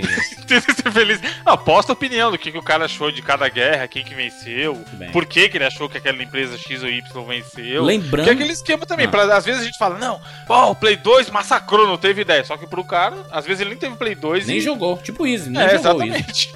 Mas, mas, temos aqui links de edições da história dos videogames, a nossa série querida, onde a gente analisa o histórico dos videogames. E nós já temos muitas edições, então você pode analisar individualmente cada geração e ca- cada período específico ali com é, este, estes episódios especialíssimos. Muito bem, nós temos redes sociais, arroba 99vidas no Twitter e tem no Facebook, facebook.com.br 99vidas. Temos Patreon, patreon.com.br 99vidas, nossos patrões que mensalmente financiam este podcast extremamente feliz, que ajuda as pessoas no seu dia a dia. E tem Pô, eu acho massa quando o pessoal manda e-mail e manda mensagem falando assim, tipo, porra, eu tava num momento meio difícil da minha vida, tava meio Excelente. deprimido ou qualquer coisa. E aí ele fala que ouvir a gente, né, essas risadas que a gente ajuda a galera a ter semanalmente, né, que a gente ri pra caralho aqui também na gravação, então meio que é terapêutico até pra gente. Eu fico feliz pra caralho quando o pessoal fala isso, brother. Na moral mesmo. Muito bem, muito bem, exatamente, senhor Exinobre. E muito do que acontece no 99 Vidas acontece por causa dos nossos patrões que estão mensalmente ajudando a gente a manter esse podcast no ar. É isso. Nos encontramos na semana que vem. falando em, em Ah. patrão, Ah. uma dica. Tem uma galera mão de vaca aí que nunca chegou com qualquer, e eu sei que vai receber 13 terceiro mês que vem. Olha aí, bonito, moleque. Podia dar uma colaboradinha, né, chefe? Uns dois, três mesinhos. Excelente, hein? Com Adiantado, pra gente ficar feliz aqui também. um dolinho honesto, pô, até com um dolinho honesto dá, dá pra rolar. Exatamente. Você E pode... o dólar tá baixando aí, aproveita, aproveita que a face dos 5 reais o dólar já passou. Exatamente. É isso, nos encontramos na semana que vem. Um beijo pros nintendistas. Tchau.